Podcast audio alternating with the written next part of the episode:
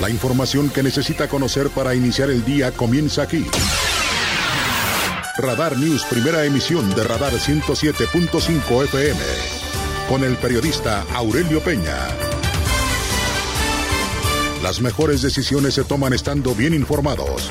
Política, finanzas, deportes, espectáculos, denuncia ciudadana, información vial y el rostro amable de las noticias. Por Radar 107.5 FM y Canal 71, la tele de Querétaro. Iniciamos.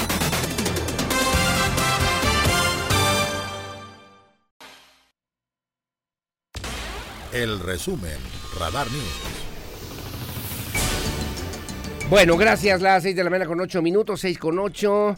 El día de ayer en conferencia de prensa, la doctora Tere García Gasca invitó a las y los paristas a trabajar en las propuestas lo antes posible. Esta semana ya en el ultimátum, antes de perder el semestre, de seguir tomadas las instalaciones de la Universidad Autónoma de Querétaro, habrá severas afectaciones académicas y también administrativas. En rueda de prensa, la doctora Tere García Gasca refirió a 24 días que nosotros llevamos en esta contabilidad, bueno, pues expresó su preocupación ante la falta de respuestas de parte de las y los paristas a la propuesta institucional entregada el pasado martes 18 de octubre, que habría la posibilidad de destrabar el diálogo y el posterior trabajo sobre el pliego petitorio. En la propuesta se establecieron tiempos y compromisos para que los paristas entregaran al programa universitario de derechos humanos las pruebas, las denuncias, los indicios en los que se basaron para señalar públicamente desde el pasado 7 de octubre a cuatro funcionarios universitarios cuya destitución exigen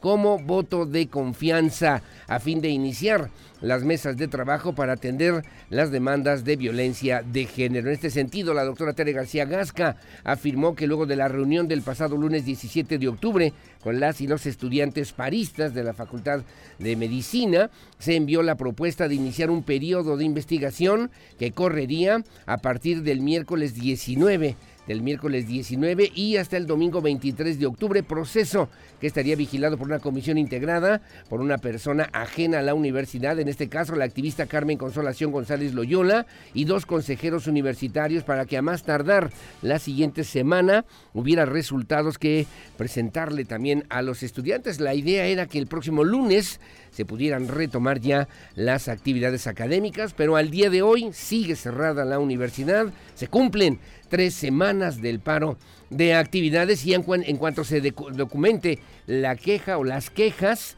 los cuatro funcionarios firmarían solicitud de licencia voluntaria para desahogar las investigaciones correspondientes. Sin embargo, hasta el momento no ha sido presentado ningún elemento para iniciar este proceso. La rectora Tere García Gasca expresó también que de continuar cerradas las instalaciones universitarias y detenidas las actividades administrativas y académicas, alumnos de posgrado podrían poner en riesgo sus becas federales y la propia Universidad Autónoma de Querétaro estaría obligada incluso a regresar recursos que no han podido ser ejercidos debido a la toma de instalaciones en la cuenta que nosotros ya llevamos de lo que significa 9 millones de pesos al día en estos 24 días de paro de actividades, pues al día de hoy sumaríamos 207 millones de pesos. Aseguró también que también es importante trabajar sobre el pliego petitorio que no ha sido entregado aún de manera oficial, aunque la Universidad Autónoma de Querétaro ya ha comenzado a trabajar en algunos de los puntos de este documento difundido por lo menos en redes sociales y salvo algunos detalles, están en condiciones de seguir adelantando eh, pues en este asunto, pues saben que se puede seguir eh, trabajando conjuntamente sin mantener cerrada la universidad. Finalmente, y me parece además importante, en lo referente a la actuación del Programa Universitario de Derechos Humanos, el doctor Romero Vázquez, Bernardo Romero Vázquez, expresó que sigue abierta la invitación para que quienes se sientan o hayan sido afectados o afectadas por los funcionarios señalados hagan llegar a esa instancia sus quejas o denuncias, las cuales a pesar de que no pueden ser anónimas, sí se puede solicitar la reserva de su información hasta este momento. Dijo, existen 13 casos abiertos al respecto, pero pues no camina, está estancada. La, pues están estancadas las negociaciones, el diálogo entre las paristas, los paristas y la rectoría de la Universidad Autónoma de Querétaro, completando ya la tercera semana sin actividades académicas y administrativas en nuestra máxima casa de estudios, que el día de ayer refirió la rectora Tere García Gasca como un tema pues delicado, importante, que se tiene que atender ya a la mayor brevedad. Las 6 de la mañana con 12 minutos.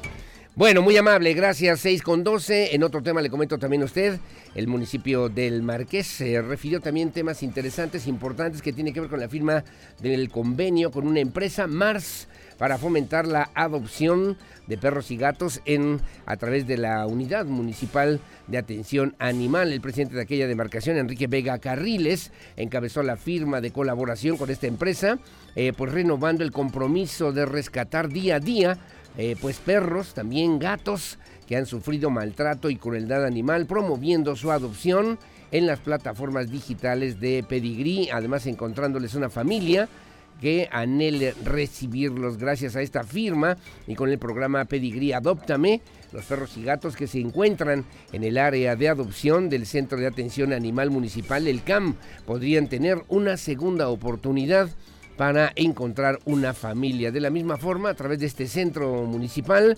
recibirá el donativo de alimento, convirtiéndose en la única institución pública de la República Mexicana en ser beneficiada justamente con este proyecto. El secretario de Servicios Públicos Municipales, Mauro Aragón Chávez, resaltó que esta firma tiene como objetivo alimentar saludablemente a los perros, gatos, a través de este CAM para que puedan tener una segunda oportunidad al ser adoptados por las familias marquesinas en un acuerdo importante sin lugar a dudas para cuidar, mejorar, considerar el ambiente, el entorno inmediato para los vecinos habitantes del municipio de El Marqués, aquí en la zona metropolitana de Querétaro.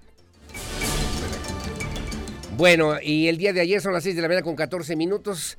El día de ayer en un mensaje que envió a través de las redes sociales, de los medios de comunicación, el gobernador del estado, Mauricio Curi González. Bueno, en un mensaje que dura aproximadamente 5 minutos, vamos a escucharlo después de las 7 de la mañana completo, pero en este resumen, bueno, pues el gobernador Curi convoca a las y los ciudadanos pues a mantener también una actitud con un civismo también importante, tolerancia y empatía, dijo el gobernador por los eh, ya trabajos de la segunda fase del paseo 5 de febrero. El futuro no puede atorarse en un embotellamiento, refirió también el gobernador del estado, resaltó de esta manera, invitó a la población de la mejor manera, dijo también, a ser paciente, a colaborar durante lo que tiene que ver con la segunda etapa de la construcción del paseo 5 de febrero, cuya acción arrancará el día, el próximo, mañana sábado, ya formalmente, mañana sábado 22 de octubre. Hoy a las 11 de la noche se cerrarán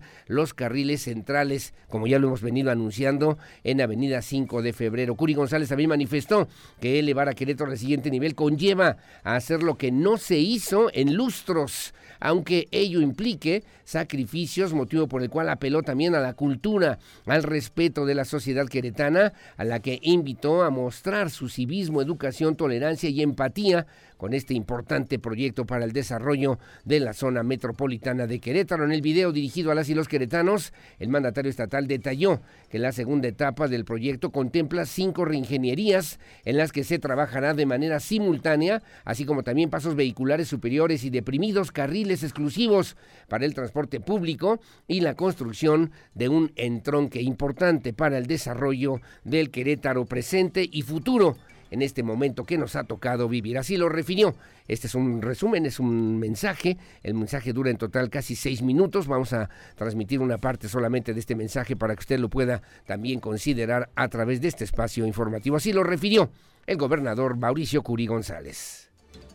No lo niego y soy muy claro. Serán meses muy complicados. Sé que la obra afectará la vida cotidiana de todas y de todos. En los próximos meses Nuestros traslados van a ser más complicados, van a durar más. Tendremos que invertir mucho tiempo y mucha paciencia, pero es lo que se tiene que hacer para asegurar un porvenir mejor a nuestras familias. Nadie llega a un mejor futuro sin hacer grandes esfuerzos en el presente. Apelo a la cultura y el respeto de la sociedad queretana. Mostremos nuestro civismo y nuestra educación, nuestra tolerancia y empatía con los demás. La incomodidad que va a generar es proporcional a la magnitud de esta obra.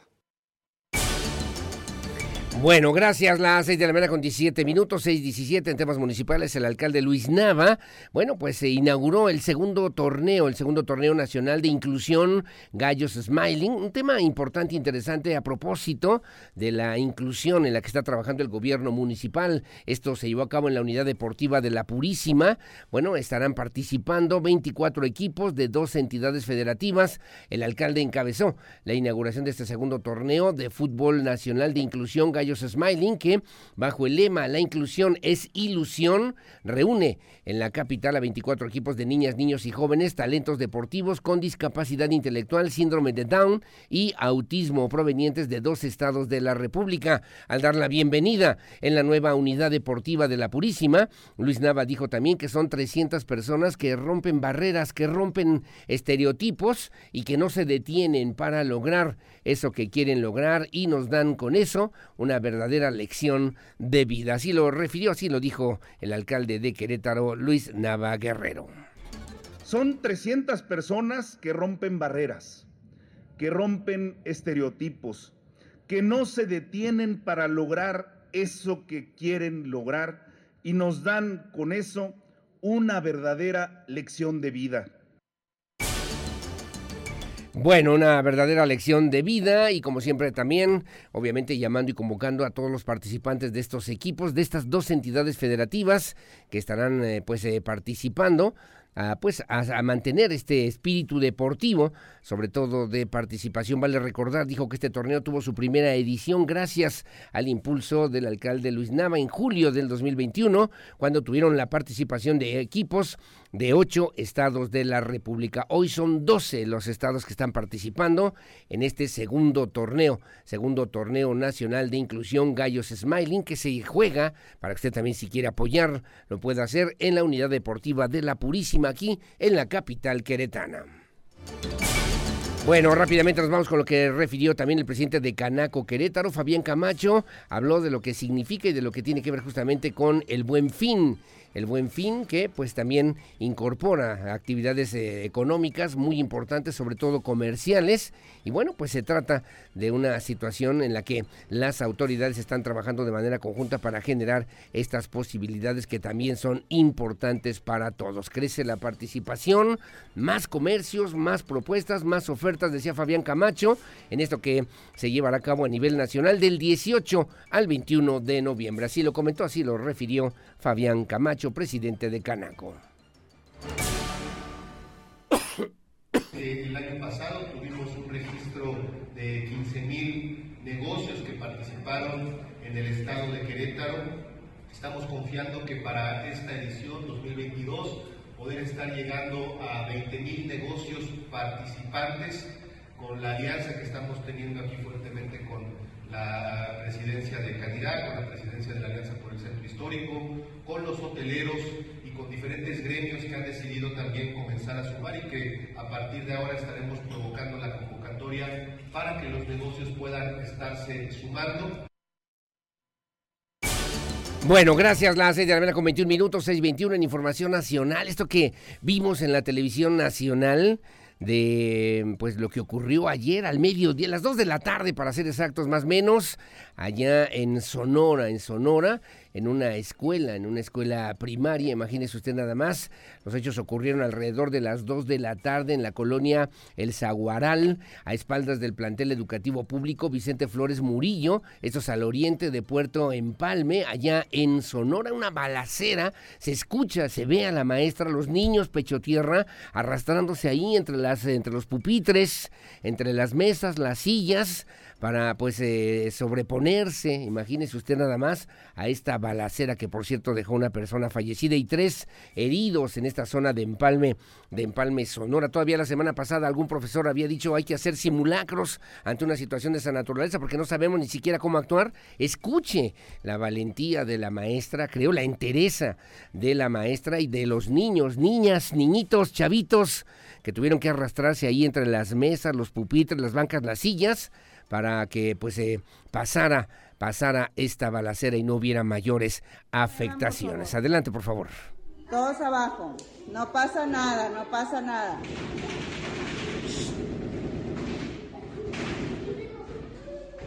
No se muevan, por favor.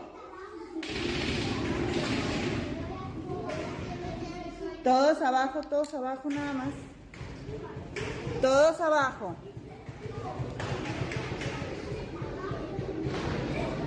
No se muevan abajo. Ahorita va a pasar, nomás tenemos que estar abajo.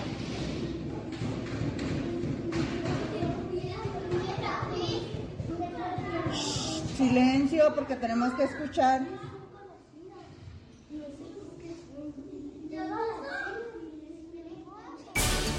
Caray, ¿no? Esta situación, el video 50 segundos más o menos se viralizó en las redes sociales donde se ve a los niños en un salón de clases, pecho tierra, bajo sus pupitres, mientras escuchaban, usted los pudo también escuchar los estruendos de fondo, las metrallas y mientras la maestra pedía mantener la calma. Esto que ocurrió ayer a las 2 de la tarde en esta zona de Puerto de Empalme, allá en el estado de Sonora. Bueno, muy amable, gracias. Son las 6 de la mañana con 23 minutos de esto y mucho más aquí en Radar News, en esta primera emisión, en este espacio de noticias que transmitimos en vivo y en directo desde esta noble, histórica, próspera, colonial, barroca, generosa, hospitalaria, humanitaria, honorable, pacífica, competitiva y siempre limpia, ciudad de Santiago de Querétaro, corazón de la República Mexicana. Buenos días, Querétaro.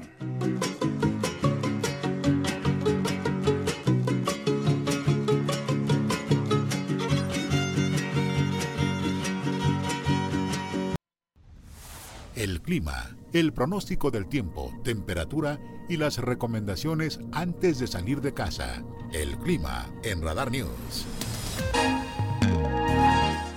Bueno, muy amable, gracias. Las 6 de la mañana con 31 minutos. Gracias por comunicarse también con nosotros a través del 442-592-1075 Radar News en este WhatsApp que está siempre a su disposición. Bueno, ¿cómo estará el clima para el día de hoy? Rápidamente a través de este espacio informativo. Nublado, ligeramente nublado, sin probabilidad de lluvias. Un poquito más intensa la nubosidad en Querétaro. Estoy viendo también hacia Amealco. Y luego ya en la zona del semidesierto, allá en Peñamiller, en San Joaquín, de la misma forma, y en la zona serrana del estado de Querétaro. El resto del estado con una nubosidad ligera, algo de sol al mediodía, pero con bajas temperaturas. Mire, por ejemplo, aquí en la capital queretana, la mínima 9, la máxima 27, pero en el Marqués 8, 7, 8.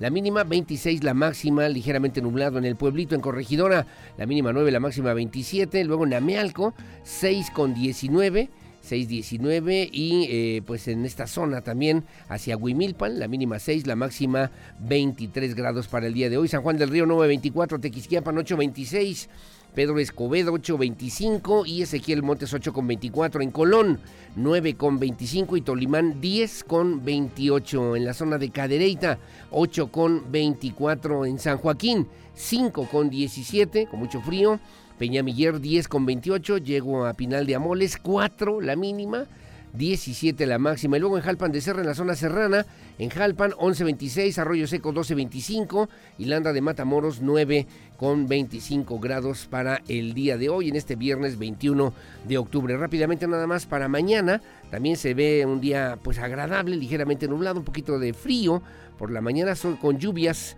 probabilidad de lluvias nada más en Amealco, ligeramente en San Juan del Río, pero el resto del estado con nubosidad, algo de sol al mediodía, en la zona serrana también nubosidad, entre 14 y 27 grados allá en Jalpan, Arroyo Seco y Landa de Matamoros. Y el domingo 23 de octubre, ya en este fin de semana, también veo nubosidad, sobre todo hacia el Marqués Querétaro, con probabilidad de lluvias, eso sí, en, la tarde-noche, en Corregidora, en Pedro Escobedo con actividad eléctrica, en Tequisquiapan, en Amealco, déjenme ver dónde más, en San Joaquín y nada más para el domingo. Incluso Colón pudiera tener alguna probabilidad de lluvias y arroyo seco para este próximo domingo 23 de octubre según el Servicio Meteorológico Nacional.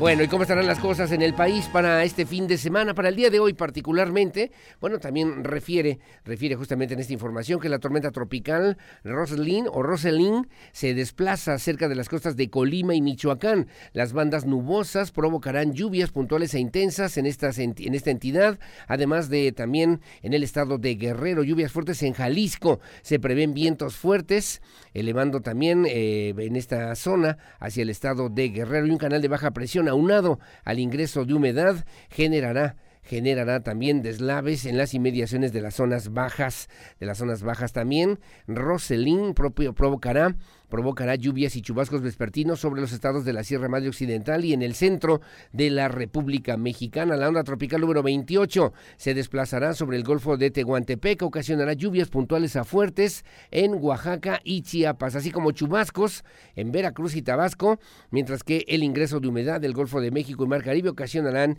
lluvias y chubascos dispersos sobre la península de Yucatán, el oriente del territorio nacional y la masa de aire frío asociada al Frente Frío número 4 modificará también sus características térmicas, permitiendo un gradual incremento en las temperaturas vespertinas, particularmente en la mesa del norte y en la mesa central, según refiere así el Servicio Meteorológico Nacional.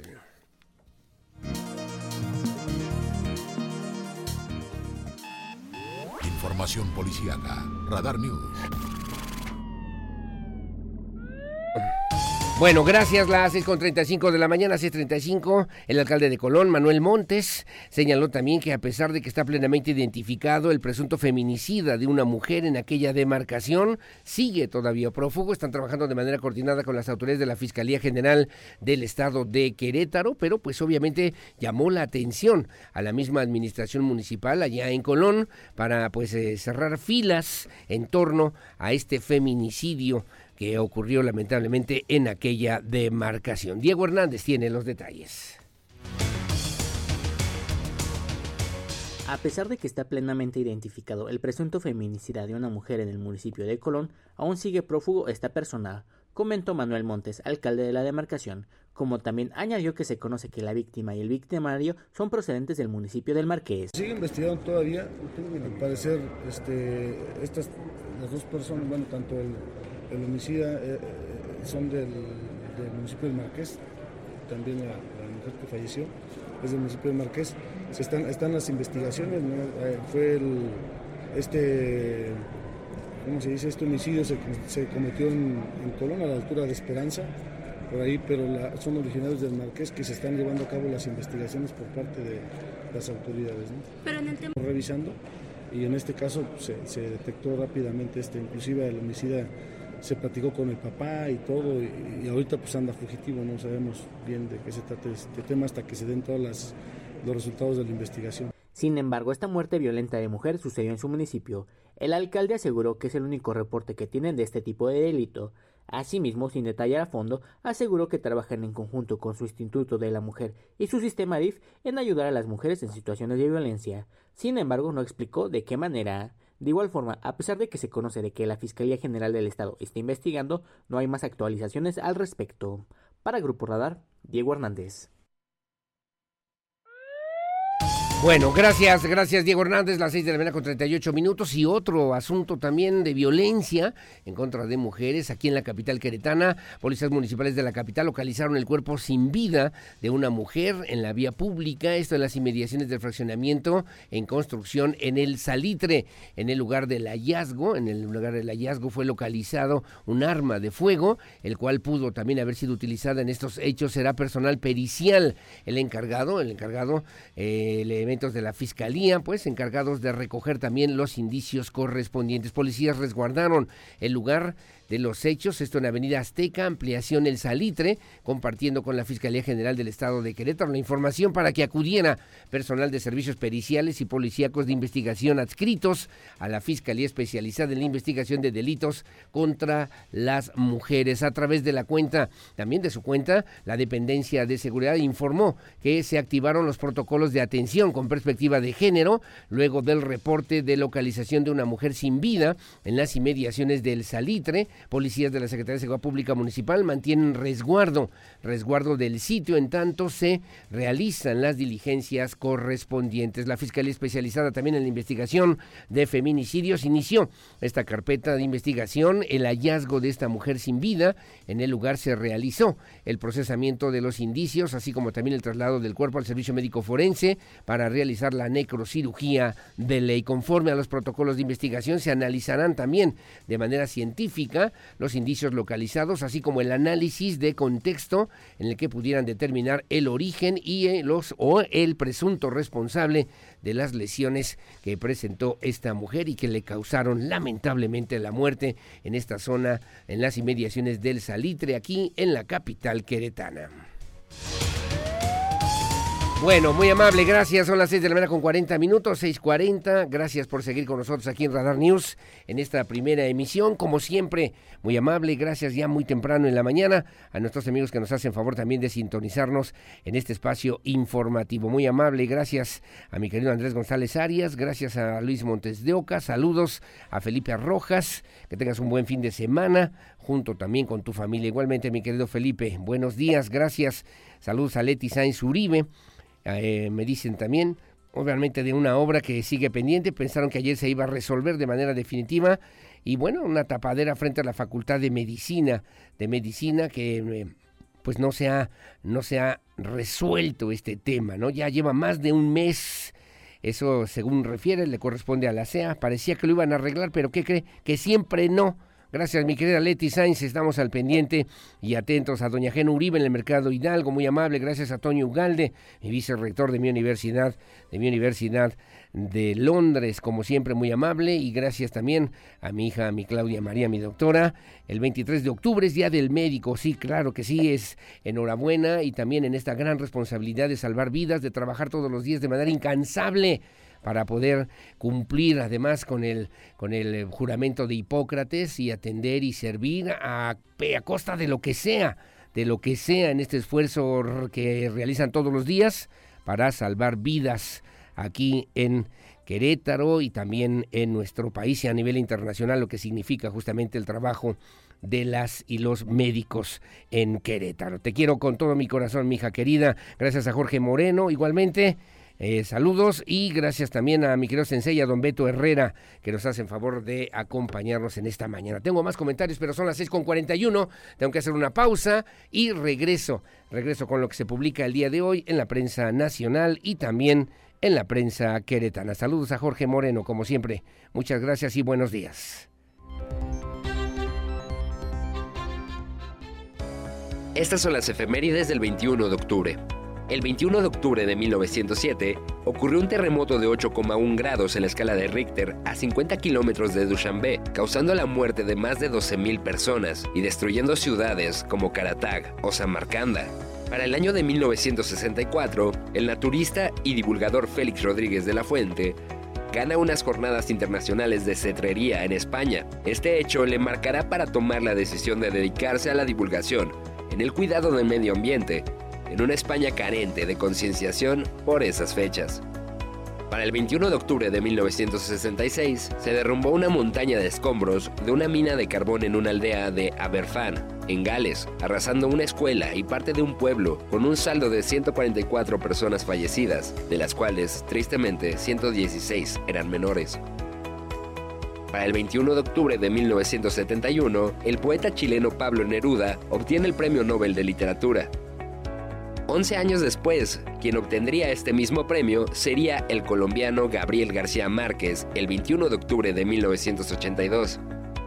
Para finalizar, el 21 de octubre de 1989 se estrelló el vuelo 414 de Tan Saxa durante la aproximación al Aeropuerto Internacional de Toncontín, en Honduras, dejando un saldo de 127 pasajeros fallecidos, así como de cuatro tripulantes más. 15 personas lograron sobrevivir, incluyendo el piloto y el copiloto. Para Grupo Radar, Mauricio González. Las noticias que mueven a Querétaro en Radar News Primera Emisión con Aurelio Peña. Continuamos. 107.5 FM Radar y Radar TV Canal 71, la tele de Querétaro. Bueno, muy amable, gracias. Las eh, 6 de la mañana con 48 minutos. Vamos rápidamente para el día de hoy. Y bueno, pues aquí estamos al pendiente y atentos en esto que tiene que ver con lo que se publica hoy en la prensa nacional y también en la prensa queretana. Comenzamos como todos los días con el periódico Reforma. Dice también el día de hoy el periódico Reforma justamente pues eh, señala eh, para esta mañana, dice, hoy a ocho columnas se inunda paraíso, culpan a dos bocas. Dice, atribuyen problema a tapado de mangueras con toneladas de tierra y elevar terreno tres metros. El municipio de Paraíso, Tabasco, donde eh, está, está asentada la refinería de Dos Bocas, está bajo el agua. La alcaldesa Ana Luisa Castellanos, del PRD, por cierto, y vecinos atribuyen a las, eh, las anegaciones a las deficiencias de construcción de Dos Bocas. Castellanos dijo ayer que la refinería fue construida sobre un manglar tapando con miles de toneladas de arena para levantar tres metros el terreno. Allí, en un vaso regulador, allí era un vaso regulador, era una reserva ecológica, pero rellenaron con arena el terreno. No vimos lo que iba a afectar y el problema está ahorita. Estamos en favor del desarrollo que trajo para el municipio los empleos, pero nos trajo muchísimas, muchísimos problemas también, dijo Castellanos en entrevista y la fotografía pues literalmente bajo el agua, ¿no? Esta comunidad pobladores aseguran que el terreno aplanado, los nuevos caminos, y la barda perimetral de la refinería han haber eh, pues han bloqueado el paso del agua de lluvias y la absorción en los manglares, señala. Bueno, modernizan, modernizan Pegasus, espían con clic cero el caso de espionaje denunciado por el diputado federal emesista por Nuevo León, Agustín Basabe, reveló que los ataques del programa Pegasus se han perfeccionado, advirtieron especialistas. John Scott Rayton, investigador senior de Citizen Lab, quien atendió el caso del emesista, explicó en entrevista que detectaron una nueva tendencia de hacer del hackeo llamada clic cero con esta modalidad de espionaje, dijo el celular es interceptado sin necesidad de abrir una liga, por lo que no hay alerta de virus. En el 2017 y 2018, estos casos involucraban una, una especie de liga. Recordó el investigador, engañaba a alguien para que hiciera clic y su teléfono era, era infestado. Ahora no hay liga. En un momento el teléfono está limpio y al día siguiente ya no. Señala también en esta información un tabasqueño contra los norteños. El secretario de Gobernación, Adán Augusto López, reforzó su discurso de que los del sur son más inteligentes porque hacen las cosas con menor esfuerzo que en el norte, en esta polémica que abrió el secretario de Gobernación, que me parece absurda, pero bueno, eh, dice hoy el periódico Reforma sobre este tema, que obviamente dará también mucha, mucho, mucho de qué hablar. Acelera militarización en congresos morenistas. Viene una devaluación del 20%, dice Moody's. Moody's y Analítica advirtieron que el peso tendría una depreciación inminente del 20% frente al dólar a finales de este año 2023, pese a que la moneda mexicana ha sido una de las que ha mostrado mayor fortaleza ante la divisa estadounidense. Es lo que publica hoy el periódico Reforma a nivel nacional. En el Universal, el Gran Diario de México, a ocho columnas, crimen triplica ganancias por cobro de piso con 36 mil millones de pesos. En este, este, tipo de extorsión crece debido a que bandas locales migran a esta modalidad al no poder competir con los cárteles en el tráfico de drogas, dice también el día de hoy. En la fotografía, lo de la balacera y en Empalme, Sonora, no se muevan, por favor, todos abajo, no pasa nada, decía la maestra, no pasa nada, repetía la maestra a sus alumnos en la escuela primaria María Mariano, Silva Cortés, mientras afuera se registra una balacera, muestra un video que circuló ayer en redes sociales personales. Los créditos que más se encarecen registran en agosto un alza de 2.46 puntos, le siguen los préstamos a pymes, pequeñas y medianas empresas, señala la Asociación del Banco de México y PRI perfila a Alejandra del Moral para la candidatura al Estado de México. El partido, el PRI, le designa como coordinadora de la defensa por el Estado de México rumbo a la elección para la gubernatura 2023. Unidos todos vamos a construir un triunfo contundente, afirmó, afirmó eh, pues Alejandra del Moral y quien dejó su cargo como titular de la Secretaría de Desarrollo Social en aquella entidad. Lo que publica hoy el periódico El Universal, el Gran Diario de México.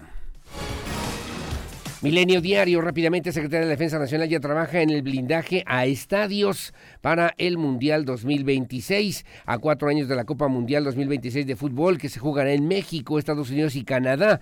La Secretaría de la Defensa Nacional puso en marcha un ejercicio interinstitucional desde agosto para saber cómo actuar ante un ataque terrorista en ciudades y estadios que serán sedes, se informa en un documento revelado a través de Guacamaya Leaks, dice en la fotografía en la fotografía dice también en Cisjordania, asesinato, represalia y huelga general eh, palestina, dice en, esta, en este encabezado. Las fracciones palestinas llamaron a una huelga general en Cisjordania tras conocerse la muerte de Uday Tamimi, de 22 años, abatido, abatido en en, eh, pues eh, también en represalia por el crimen de un soldado israelí de 18 años. Se instaron también a protestar además por el décimo día del cierre de la ciudad de Nablus. En tanto, Estados Unidos acusó a las Fuerzas Armadas iraníes de apoyar desde Crimea los ataques rusos a Ucrania, dice hoy el periódico Milenio Diario. El análisis de la información más importante de los diarios queretanos. A continuación en Radar News.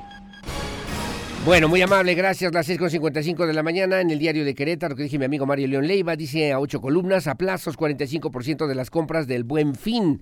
Esperan derrama económica de 2.600 millones de pesos en la campaña del 18 al 21 de noviembre. Entran 20.000 negocios locales ya a esta propuesta del Buen Fin. Adiós a los puentes a partir de hoy a las 11 de la noche. Cerrarán los carriles centrales de 5 de febrero para comenzar con la demolición de los cuatro puentes vehiculares gobernador pidió paciencia ante los 15 meses que durará la obra que mejorará la vialidad, dice hoy en el cintillo. Inaugura Nava, torneo de inclusión Gallos Smiling. El alcalde capitalino reconoció el esfuerzo y ejemplo que ponen dentro de la cancha los 300 jugadores de 12 estados del país que participarán en el certamen dirigido a personas con discapacidad intelectual. Sumemos esfuerzos por la transparencia. También el gobernador Curi premió a los ganadores del concurso Nacional de Transparencia en corto, donde refrendó su compromiso con la verdad y renuncia a primer ministro, primer ministra, Listros pone fin a 45 días de anarquía. Es el eh, político que menos tiempo ha ocupado el puesto en el Reino Unido. Los conservadores aceleran su sesión y laboristas, laboristas exigen elecciones abiertas. Dice también, prohibirán el uso de pirotecnia. Busca Secretaría de, la, de Desarrollo Sustentable disminuir su uso en las fiestas patronales ya que provoca contaminación auditiva y del aire son un peligro para el deterioro ambiental, refiere también hoy el periódico Diario de Querétaro.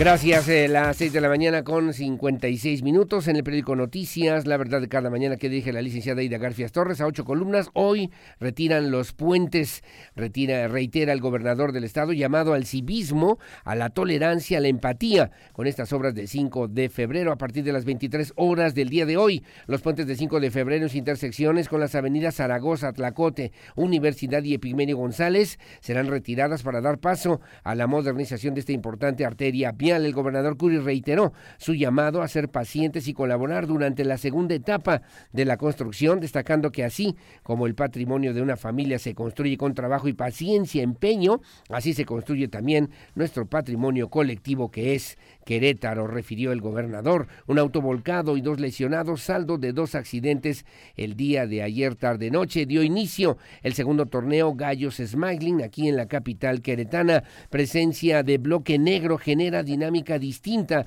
en el paro, dice la rectora Tere García Gasca. Advirtió de la presencia de un bloque negro que no pertenece a la universidad y busca desestabilizar y aseguró que se ha identificado la posible presencia de grupos radicales que han generado una dinámica distinta. Reconoció como legítimo el movimiento al interior de la UAC para exigir espacios seguros y libres de violencia. Se vuelve más apetitoso para agentes externos conforme vayan pasando los días. Ya hay fecha para el buen fin. Participarán 20 mil negocios aquí en Querétaro del 18 al 21 de noviembre. Y finalmente, paterfamilias se inconformaron por la imposición de nuevos uniformes. Madres y padres de familia de la Secundaria General Rosario Castellanos se manifestaron en el plantel para externar su descontento ante las autoridades escolares por la imposición de nuevos uniformes escolares y su mala calidad con la que fueron confeccionados. Dice hoy el periódico Noticias, la verdad de cada mañana. Gracias, las 6.58 de la mañana en el Universal de Querétaro. Gracias, dice a ocho columnas. En un año bajan 16% los homicidios dolosos en el estado. En los primeros nueve meses se registraron 115 casos. En septiembre ocupó lugar nueve con menos, con menos hechos. Inclusión, tolerancia y respeto en el fútbol. Smiling, dice también el equipo de Gallos Smiling logró logró hace unas semanas el subcampeonato en el torneo T21 Fútbol 5 Down realizado en Guadalajara, Jalisco, señala. Estiman que Buen Fin deje una derrama económica de 1.600 millones de pesos. Se quedan tres días sin agua por obra en 5 de febrero. Habitantes de una fracción del primer cuadro de la capital tuvieron tres días sin agua potable por las obras en Avenida 5 de febrero, según informó el presidente de la Asociación por el Centro Histórico, Antonio Torres. Lo que publica hoy el periódico El Universal de Querétaro. Y rápidamente en el AM de Querétaro prevén 1.600 millones de pesos para el buen fin. Las cámaras empresariales pronostican una derrama económica de 53.1% más que en el 2021. En la fotografía, Luis Nava inauguró el Torneo Nacional de Inclusión Gallos Smiling y también, también refiere, novilleros buscan consolidarse, modifican uso del ballet parking con el nuevo reglamento de este servicio. Algunos negocios del centro histórico comenzaron a adecuar su operación para cumplir con esta norma. Lo que publica hoy el periódico AM de Querétaro que dirige mi amigo Miguel Flores. Bueno, son las 7 de la mañana en punto. Como siempre, muchas gracias. Buenos días a usted que nos hace favor de sintonizarnos. Muchos comentarios. Muy amable, de verdad, muchas gracias a nuestros amigos que nos hacen favor de acompañarnos como todos los días. Gracias a don Antonio González, ¿qué le puedo decir? Saludos a la familia, como siempre, muy amable. Gracias también a Luis y a Ir, gracias a Tadeo, a Esaú y a doña Consuelo, que también nos hacen favor de acompañarnos. Saludos y eh, también, como siempre, don Gabriel Padilla, a ver, me dice buenos días, licenciado. Me compartieron un audio, compañeros de Móvil Crobús. A ver, ahorita lo checamos y lo vemos y lo escuchamos con todo gusto. Tengo que hacer una pausa, son las 7 de la mañana en punto. Su opinión, sus comentarios siempre en el 442-592-1075. Radar News, primera emisión. Gracias a Jorge Moreno, me decía efectivamente mi querido Pirru, un fuerte accidente, misión Mariana, en la entrada de Candiles sobre el libramiento, en dirección hacia Corregidora.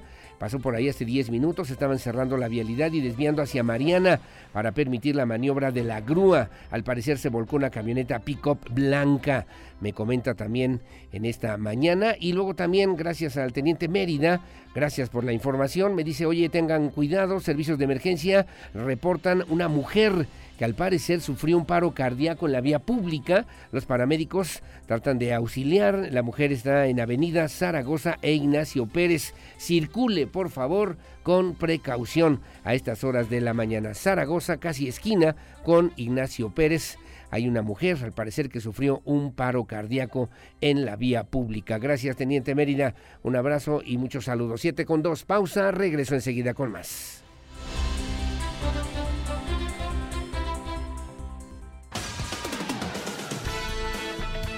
En un momento estamos de regreso. Radar 107.5 FM y Canal 71, la tele de Querétaro.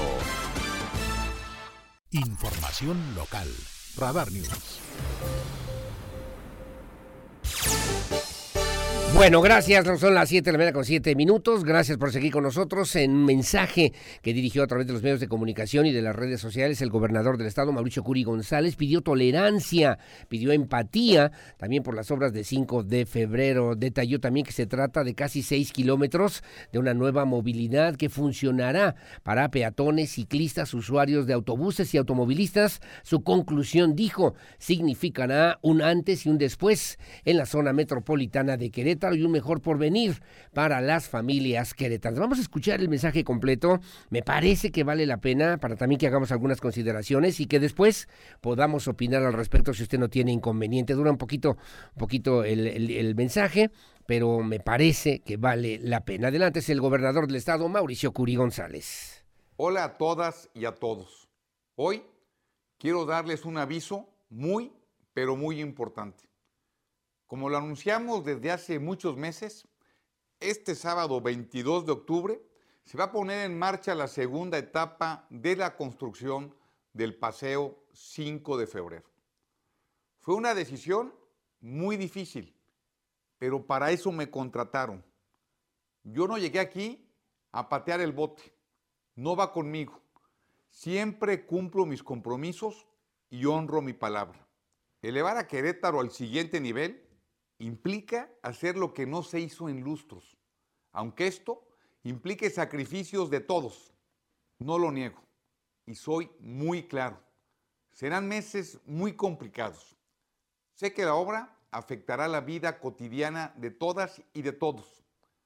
En los próximos meses, nuestros traslados van a ser más complicados, van a durar más. Tendremos que invertir mucho tiempo y mucha paciencia. Pero es lo que se tiene que hacer para asegurar un porvenir mejor a nuestras familias. Nadie llega a un mejor futuro sin hacer grandes esfuerzos en el presente. Apelo a la cultura y el respeto de la sociedad queretana. Mostremos nuestro civismo y nuestra educación, nuestra tolerancia y empatía con los demás. La incomodidad que va a generar es proporcional a la magnitud de esta obra. Vamos a arrancar simultáneamente cinco reingenierías, pasos vehiculares superiores y deprimidos, carriles exclusivos para el transporte público y la construcción de un entronque. Son casi seis kilómetros de una nueva movilidad que va a funcionar para peatones, ciclistas, usuarios de autobuses y automovilistas. En esta avenida se trasladan diariamente más de 200 mil usuarios del transporte público, 120 mil automóviles y decenas de miles de peatones. Los puentes de 5 de febrero se construyeron en los años 80. Entonces, la zona metropolitana vivíamos 300 mil habitantes. Hoy somos más de 1.500.000. 5 de febrero estaba rebasado. Eso nos implicaba a todos más tiempo de traslado. Un tiempo que, en lugar de estar atorados en el tráfico, podríamos haber destinado a estar con la familia, los amigos o a producir. Esta obra era urgente y prioritaria.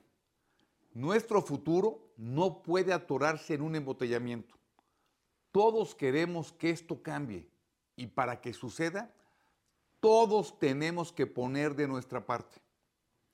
Este paseo significa un antes y un después en la zona metropolitana. Vamos a trabajar de día y de noche. Habrá rutas alternas. Tendremos señalización. Vamos a desplegar tránsitos para que puedan orientar y ordenar la zona. Sin embargo, si solo el gobierno jala, no va a ser suficiente. Hay que entrarle todas y todos.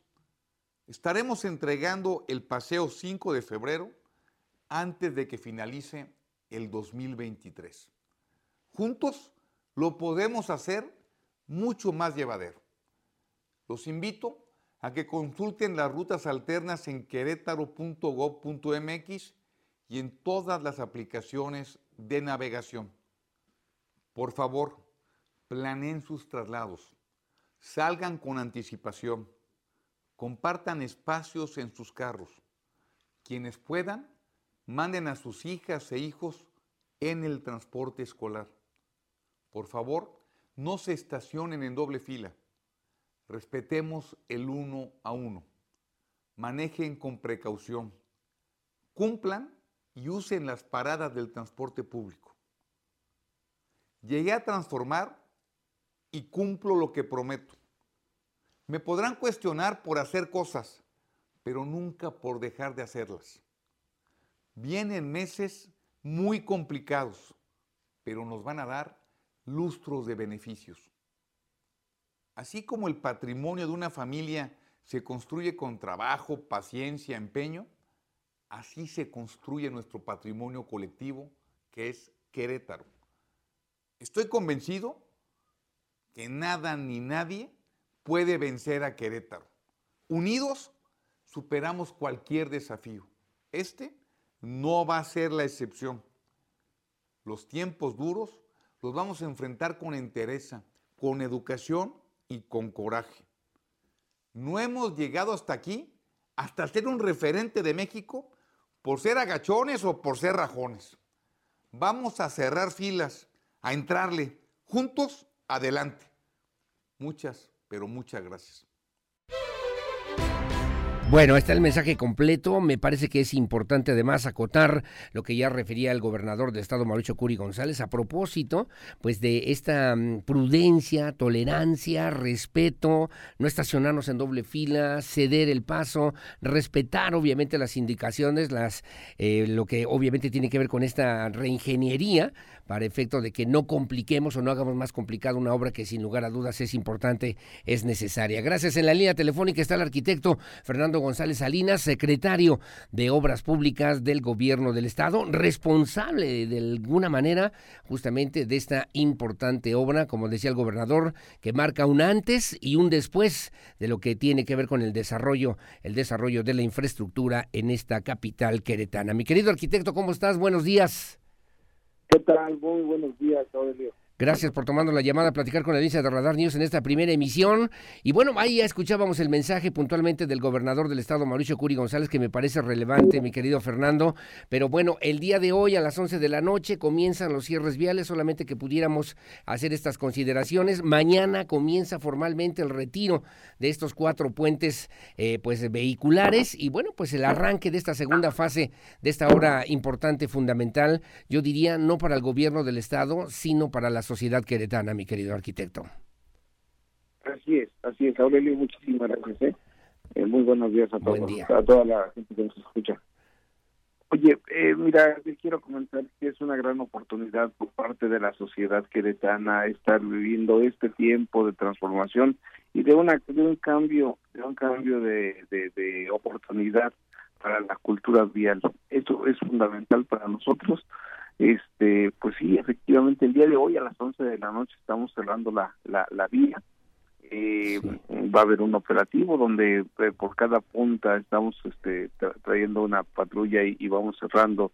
Y cuando tengamos certeza de que efectivamente todo todo está cerrado, pues empezamos con un proceso de retiro de la carpeta asfáltica, porque la carpeta asfáltica nos va a servir, es parte de este proceso de reciclaje de materiales este voy a quitar la, vamos a quitar la carpeta alfática y eh, esto sería como a las doce y media quizá porque a las once empezamos a cerrar. Creemos que en una hora o en una hora y media tenemos totalmente cerrada la vialidad. Eh, después eh, te digo que esperamos empezamos a quitar la carpeta asfáltica y fácilmente a las cuatro de la mañana, cuatro y media, dependiendo de la hora que terminemos de quitar la carpeta asfáltica, solamente de las rampas de los puentes, este, empezaremos a, hacer todo el proceso de retiro de la losa de compresión, los de las claves y más adelante eh, estoy hablando estoy hablando en, segundos de lo de lo que se hace en, en horas y en, en, algún momento en días. A partir del lunes quizá empezaremos a quitar ya las traves. Para ese momento ya las las este, las rampas eh, las tendríamos ya un poquito este pues ya desaparecidas todas las rampas y empezaremos a hacer las demoliciones correspondientes. Las traves, como tú, tú sabes, las hemos comentado, que hay una serie de solicitudes por parte de las presidencias municipales para su reutilización, así como la carpeta asfáltica, así como los productos de demolición que hagamos de las de los cabezales y de las columnas que son elementos que no podemos retirar más de que rompiéndolos ahí en ese lugar.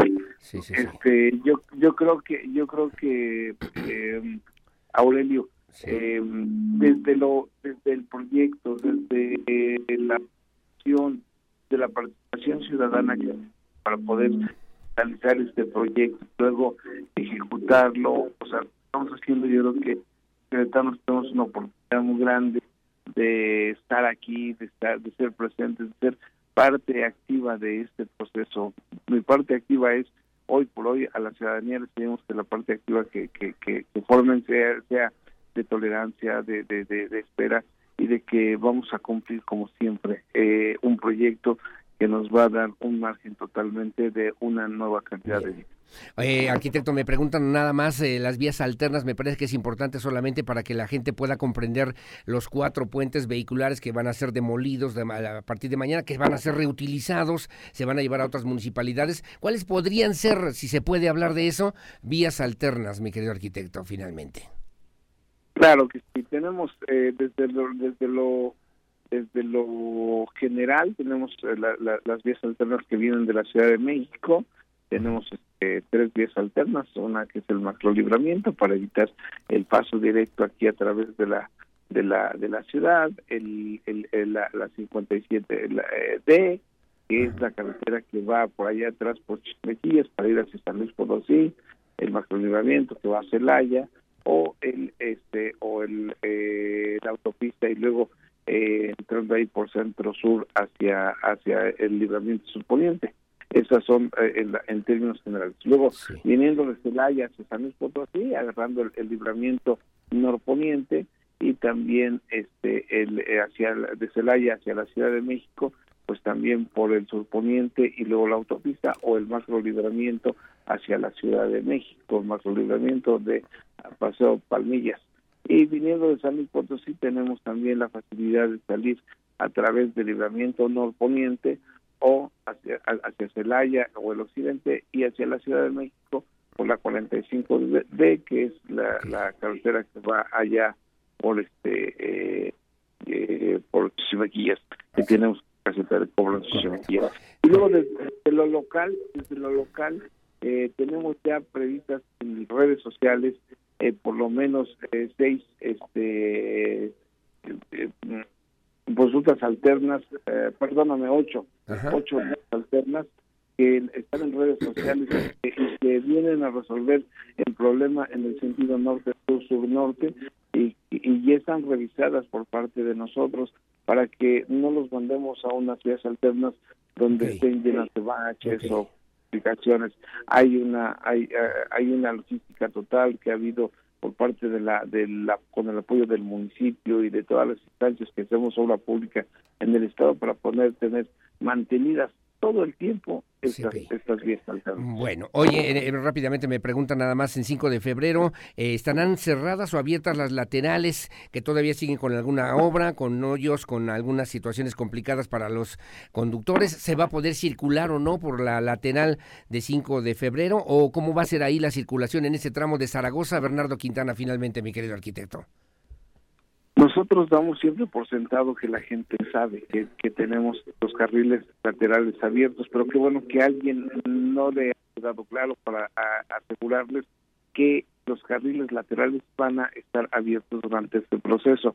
Nosotros hoy estamos terminando eh, algunas, eh, pues solamente reencarpetados de, de, de la parte de la primer de la primera etapa que hicimos de todo el asunto pluvial y sanitario de, de las redes este, sobre las laterales y este y, ya hoy hoy estamos saliendo a las 11 estamos cerrando por supuesto, las laterales van a estar abiertas. Tres carriles de laterales van a estar abiertas y luego durante el proceso y ya estamos en construcción de los de los de los puentes, pues vamos a, tener dos carriles y medio para podernos movilizar. Eh, Todo el tiempo la forma de cómo movilizarse en el sentido norte-sur y a lo mejor con, con tiempos de espera mayores van a ser las laterales. Va a ser la mejor opción de pasar por 5 de febrero, las laterales. Correcto. Oye, me preguntas rápidamente un segundo, si se podrá tomar fotografías para los queretanos significa un momento también importante, histórico, que queremos guardar en la memoria. ¿Habrá posibilidad de hacer eso? Y luego me preguntan también, es una obra que no había tenido modificación alguna sensiblemente, como se está haciendo ahora de manera radical, desde hace muchos años, en la época de Mariano Palacios Alcocer, me comentan, mi querido arquitecto. Pues esta, esta vía eh, tiene 64 años. Esta vía tiene 64 años y en el 88 el, el, el gobernador Mariano José fue el que implementó los cuatro puentes que hoy por hoy vamos a, retirar. Este y donde eh, o sea es es lógico porque empezaba a acusar la ciudad y ya del otro lado de la carretera empezábamos a crecer entonces, en el 88. Y luego en el año 2000 se crea, o sea, ya con esta misma estructura, solamente se amplían los carriles de dos a tres carriles los de alta velocidad. Pero efectivamente, pues de la última intervención teníamos 22 años. 22 años. Bueno, mi querido arquitecto Fernando González Salinas, secretario de Obras Públicas, que sea leve para todos, que haya tolerancia, que haya empatía y que podamos también mostrar nuestra civilidad para que esta obra, que es una obra importante, que es fundamental, pues eh, se convierta también en una alternativa y una opción importante para el desarrollo del nuevo Querétaro que también necesitamos construir a partir de ya, mi querido, mi querido arquitecto. Aurelio, muchas gracias. Mira, este, con tu última pregunta, este, de que se pueden tomar fotografías, eh, no olvidemos que estamos en obra. Este, yo he dicho, o sea, que a las a las a las nueve de la noche tómense una selfie con los puentes que ya después ya no van a estar, pero después vamos a en obra. Quien, quien tenga oportunidad de tomar una foto o algo así, por favor que sea con mucha, con, con equipo de protección. este sí tenemos que ser cuidadosos, estamos en obra, es un proceso. Yo creo que desde los ciudadanos tenemos que participar, tenemos que participar de, tratando de utilizar las vías alternas, tratando de efectivamente, como decía el, el, gobernador, este no, no nos este no nos estacionamos, eh, eh, no nos estacionemos en doble fila. Eh, visítenos en nuestras redes sociales, en el Dob Cuero, arroba Cuero, por favor. Bueno. Este, bueno, muy bien. Pues mi querido arquitecto, pues te mando un abrazo, salud, estamos a la orden, al pendiente, que tengas buen día y que sea mejor para todos los queretanos. Buenos días. Muchas gracias. Buenos días. Gracias. Es el arquitecto Fernando González Salinas, secretario de Desarrollo Urbano y Obras Públicas, responsable literalmente pues de estas obras que se están realizando hoy por hoy en esta administración estatal que encabeza Mauricio Curi González. Su opinión, siempre la más importante, 442-592-1075. Hacemos una pausa, son las 7.25 de la mañana, una pausa comercial. Regresamos enseguida, enseguida con más aquí en Radar News, primera emisión. Volvemos.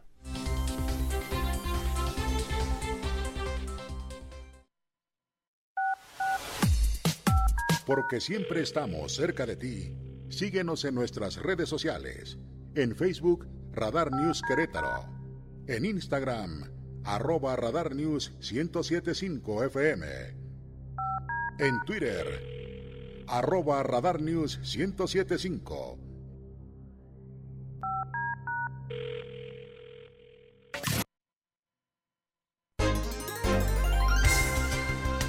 Bueno, muy amable, gracias. Eh, son las 7 de la mañana con 45 minutos. Gracias por seguir con nosotros aquí en Radar News.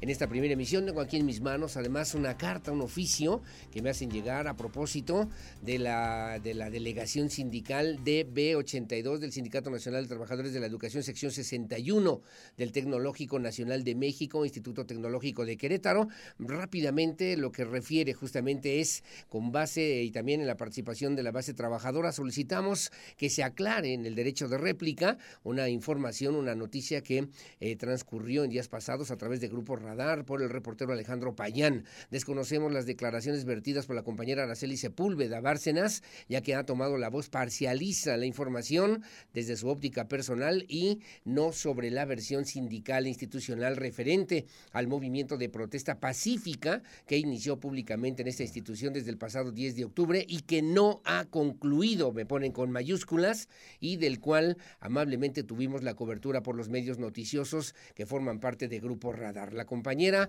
ha declarado que no son ni 2% de la población académica, en fin, una serie de situaciones que yo quisiera que en este espacio se pudieran aclarar con mucho gusto y le doy la bienvenida y como siempre, con todo respeto también en este derecho de réplica, al maestro Mario Alberto Montante Garza. ¿Cómo está, maestro? Buenos días. Buenos días. Gracias por acompañarnos en esta mañana y también muy amable, gracias al maestro José Osvaldo Peña, docentes del Instituto Tecnológico de Querétaro. ¿Cómo estás, Osvaldo? Buen día. Muchas gracias, muy buen día. A ver, estamos en el derecho de réplica. ¿Qué es lo que se tiene que aclarar? ¿Qué es lo que habrá que decir? ¿Qué es lo que está pasando en el Instituto Tecnológico de Querétaro, maestro Alberto? Bueno, este, nosotros tenemos problemas con la administración del, del Instituto Tecnológico de Querétaro porque ellos asumieron el 1 de mayo del 2019 y a partir del 4 de julio del 2019 hemos recibido quejas constantemente a través de estos tres años, cinco meses y 19 días de compañeros que han sido desplazados de sus puestos de trabajo. Quejas de maestros. Quejas de maestros, quejas también de compañeros no docentes, que es la parte administrativa, también han sido desplazados y están siendo relegados. No, el director no ha recibido a los compañeros, no da respuesta a las solicitudes del comité sindical que está representado por la maestra Norma Angélica Navarrete, a quien estamos representando, y entonces no hay comunicación con la administración, ni con el director, ni con el subdirector académico. ¡Qué barbaridad! ¡Qué barbaridad! Los, todos los problemas que, se, que generan a los trabajadores del tecnológico no han sido respondidos, no han sido solucionados, y además se agrega el hecho de que han contratado personal por interinato, que no son trabajadores de base del tecnológico, para cubrir esos desplazamientos externos. A los trabajadores de base. Lo cual eh, entiendo yo desde el punto de vista incluso sindical es una situación que atenta contra los derechos de los trabajadores. Así rápidamente. Ah, claro, porque está establecido en los reglamentos. Si hay contrato un, colectivo. si hay un, trabajo extra por hacer o si surge una actividad, quienes deben ser considerados primero son los trabajadores para hacer su propio desarrollo tanto profesional como económico para verse beneficiados y en caso de que se justifique el generar una plaza para cubrir esa necesidad, entonces los trabajadores deben ser los primeros en ser considerados. Y está establecido en el reglamento interior de trabajo. Entiendo, mi querido José Osvaldo Peña. Es un tema en el que yo entiendo también, dicen aquí, la compañera, la, no es maestra, es eh, trabajadora Araceli Sepúlveda Bárcenas, no tiene, no tiene, dice, el criterio para evaluar los hechos, ya que calificado como mesa de negociaciones, lo que una mesa de diálogo, que estamos también seguros que sin la intervención del representante del gobierno del Estado, la respuesta hubiera sido cerrazón con la que los directivos del Instituto Queretano del Transporte suelen atender y piden además y agregan como, como tema único y exigen además, como lo han exigido desde hace algunos días aquí en Querétaro, la renuncia del director de este Instituto Tecnológico de Querétaro, mi querido Osvaldo. Así es. Una de las cuestiones por las que siempre y este movimiento surgió precisamente el día 10 es porque ya llegamos a un tope, digamos, de estar tolerando muchas de las acciones de esta administración. Como bien habíamos comentado, hay muchas quejas que se han ido acumulando, hay una molestia por parte de los trabajadores, no ha sido posible obviamente una, una negociación y ante esta cerrazón de la autoridad, nosotros como trabajadores hemos solicitado la destitución inmediata. La destitución inmediata del director. que tiene nada más el director general del Tecnológico Nacional de México. Obviamente el órgano interno de control tiene conocimiento de muchas quejas también. Hemos llegado a la Secretaría de la Función Pública, incluso las hemos elevado hasta el más alto nivel, que es la Presidencia de la República. Perdón, siguiendo los caminitos que marca la forma de mucho tiempo en el tecnológico de Querétaro. ¿Y qué ha pasado, Osvaldo? No hemos tenido respuesta, lamentablemente. Ha habido ya un acercamiento con la Dirección General, que pues hemos de comentar que también tiene poco de haber llegado el director general. El maestro Ramón Jiménez López tiene poco de haber llegado y ha mostrado durante este tiempo pues que está en el conocimiento de este sistema nacional que habremos de recordarle a tu auditorio que somos 256 tecnológicos en todo el país, entonces no es un problema eh, privativo nada más de este tecnológico, se ha presentado en muchos tecnológicos y esto es producto de la administración anterior que tuvo el Tecnológico Nacional de México. Sabemos que esto pues lleva un tiempo para que se pueda evaluar, para que se pueda tomar acciones sobre las quejas, pero hay quejas que requieren acción inmediata. Y no ha habido, acción, inmediata. ¿Quién, ha sido omiso ante esa, ante esa situación, ante esa realidad, maestro, maestro Alberto, Mario Alberto? Pues todas las autoridades a las que hemos recurrido. Hemos ido a la función pública, han delegado la respuesta al órgano interno de control de la SEP. En el órgano interno, en el órgano de interno de control de la SEP nos han dicho que es una discusión entre la delegada general del tecnológico y el director, cosa que no es así. Eh, ahorita ya estamos afortunadamente platicando con gente de la dirección general. Hemos mandado también solicitud de apoyo para resolver el problema a la secretaria de Educación Pública. Estamos esperando respuesta. Sí. Y hemos, hemos llegado al grado de enviar también escritos a la presidencia de la República. Sabemos que es, un tema federal, es un tema federal. Totalmente. Así es. Entonces hemos recurrido a todas las instancias y ahorita empezamos a tener respuesta de la Dirección General del Tecnológico Nacional de México, pero después de tres años y cinco meses de estar con esta problemática, pues ya los compañeros trabajadores ya, ya están cansados, están hartos, ya empieza a haber coraje de impotencia, de que no se resuelve nada. Que no los atienden. No nos atienden porque ni una solicitud ha sido respondida desde el jefe de departamento, que su único argumento es, es orden de allá de arriba. Y cuando le preguntamos qué es, o que defina qué es allá arriba, pues acaba la, conversación. Sí, sí, sí, sí, sí. Sí, una, una cerrazón total de la administración local. Entonces, ya después de estos tres años, cinco meses, que estamos les, comentaba, más de 200 quejas presentadas por escrito al comité sindical.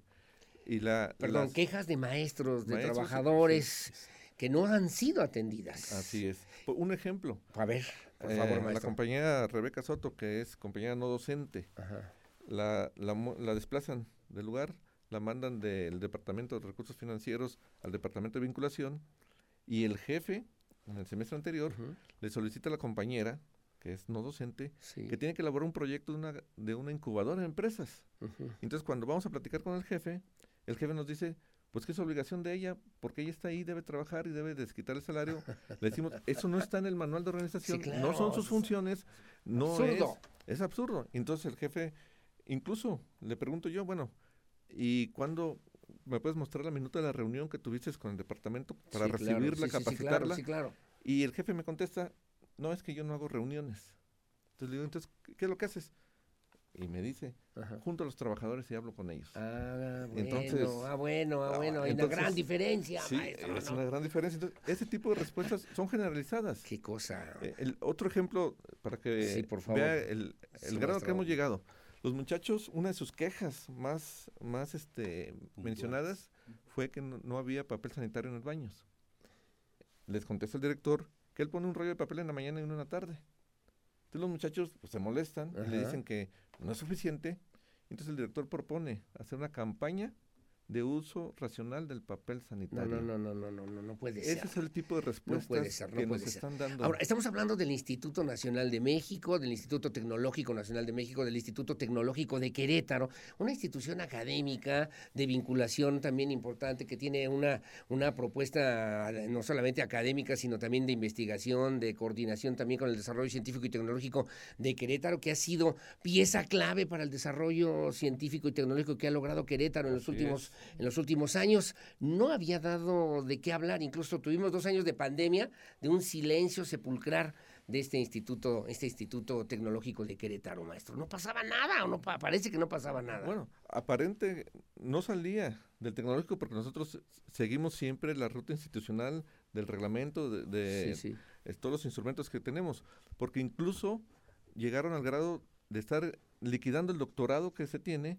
porque no pudieron apoderarse de los recursos del doctorado, entonces los liquidan.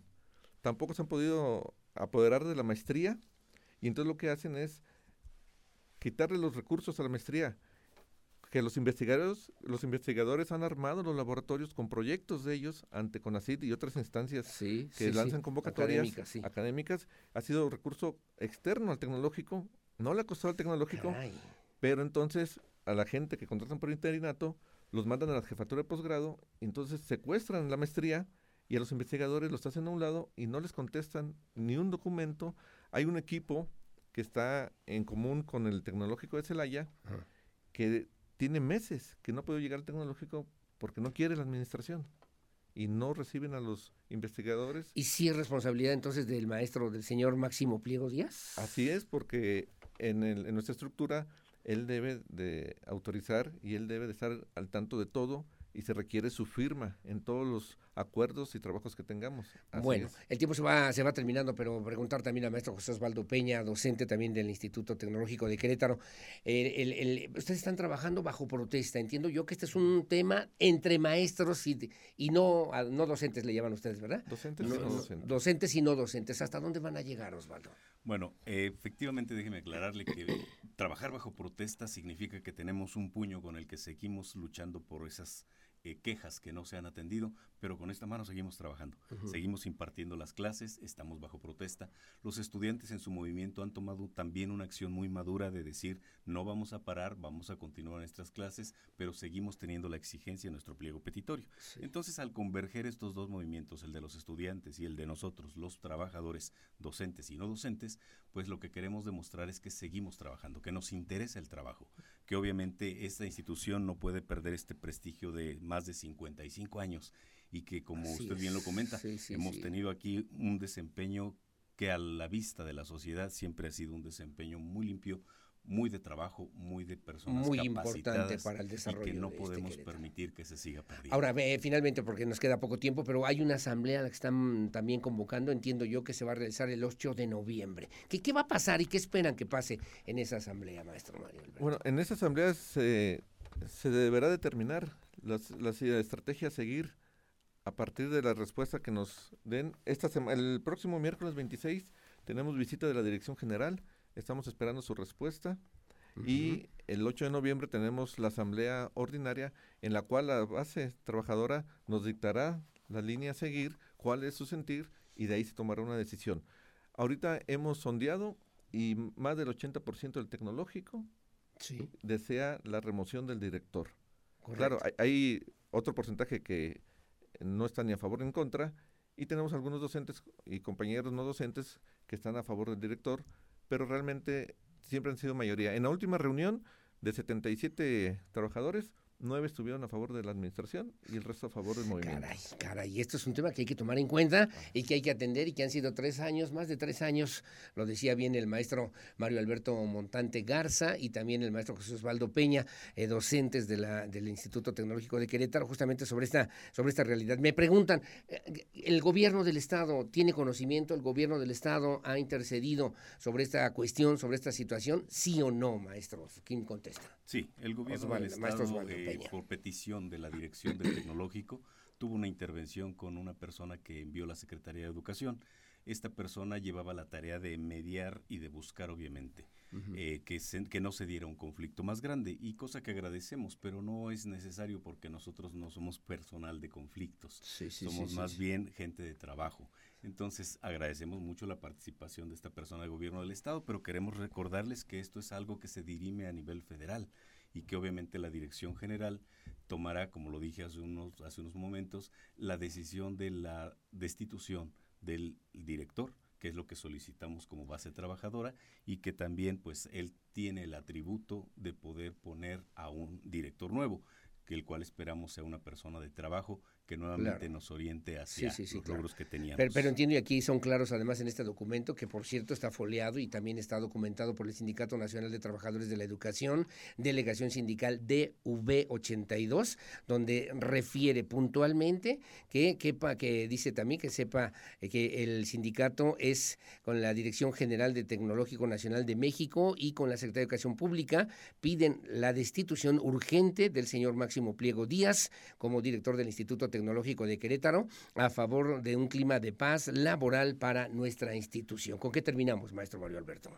Es la única petición de los trabajadores es la destitución inmediata de Máximo Pliego Díaz como director del Instituto Tecnológico de Querétaro. Correcto. Maestro Mario, maestro José Osvaldo Peña, ¿qué diríamos? Gracias, mire, voy a aprovechar para Por favor. transmitir un saludo de nuestra secretaria general, la maestra Norma Angélica Navarrete Hernández. Ella es una mujer muy valiente y obviamente asistida siempre por la verdad, apegada a las leyes que nos rigen en la vida y en el Tecnológico Nacional de México y expresa a través de nuestro conducto la gratitud por este espacio. A la orden. Seguiremos aquí entonces informándoles. El Tecnológico de Querétaro sigue trabajando, el Tecnológico de Querétaro está luchando por una causa justa y como bien comentábamos en ese documento, lo que queremos es que prevalezca la cultura de una educación, como siempre se ha tenido en el Tecnológico de Querétaro, y que sigamos trabajando con la calidad de nuestros egresados y en el prestigio de nuestra institución. Y finalmente, si en este 8 de noviembre no hay acuerdo, no se atiende esta petición única, entiendo yo que habrá un paro de labores, un paro de actividades. Sería la siguiente medida. Sería el siguiente paso.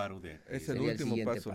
Aunque al parecer tenemos por ahí una buena perspectiva de que pudiera haber alguna buena noticia durante Antes del 8 de noviembre. que así sea, que luego haya la asamblea, que haya esta reunión y que haya este acuerdo y trabajo para los maestros. Ojalá y, que, que para la asamblea esté resuelto el problema y el resultado de la asamblea sea volver a reconstruir el tejido social hacia el interior tecnológico de Querétaro. De no ser así, pues seguiremos con nuestras manifestaciones y con nuestras protestas. Con, esta lucha, entiendo, y además agradecido, como siempre, con el maestro Mario Alberto Montante Garza, este profesor eh, del Instituto Tecnológico de Querétaro, y gracias también con el maestro José Osvaldo Peña, que nos hicieron favor de hacer, además, en este uso del derecho de réplica, me parece importante aclarar y precisar asuntos y temas que son importantes para la comunidad estudiantil, para la comunidad de docentes y no docentes del Tecnológico de Querétaro, y por qué no también para la sociedad queretana en su conjunto. Que tengan buenos días y muchas gracias por estar con nosotros y las puertas y los micrófonos abiertos y disponibles siempre para todos ustedes. Muchas gracias, al contrario. Al contrario, muy amable, gracias. Son las 8 de la mañana con dos minutos. Hacemos una pausa, regresamos, opinión siempre la más importante, en el 442-592-1075, Radar News, primera emisión, en este viernes ya, 21 de octubre del 2022. Hacemos la pausa, regresamos enseguida con más.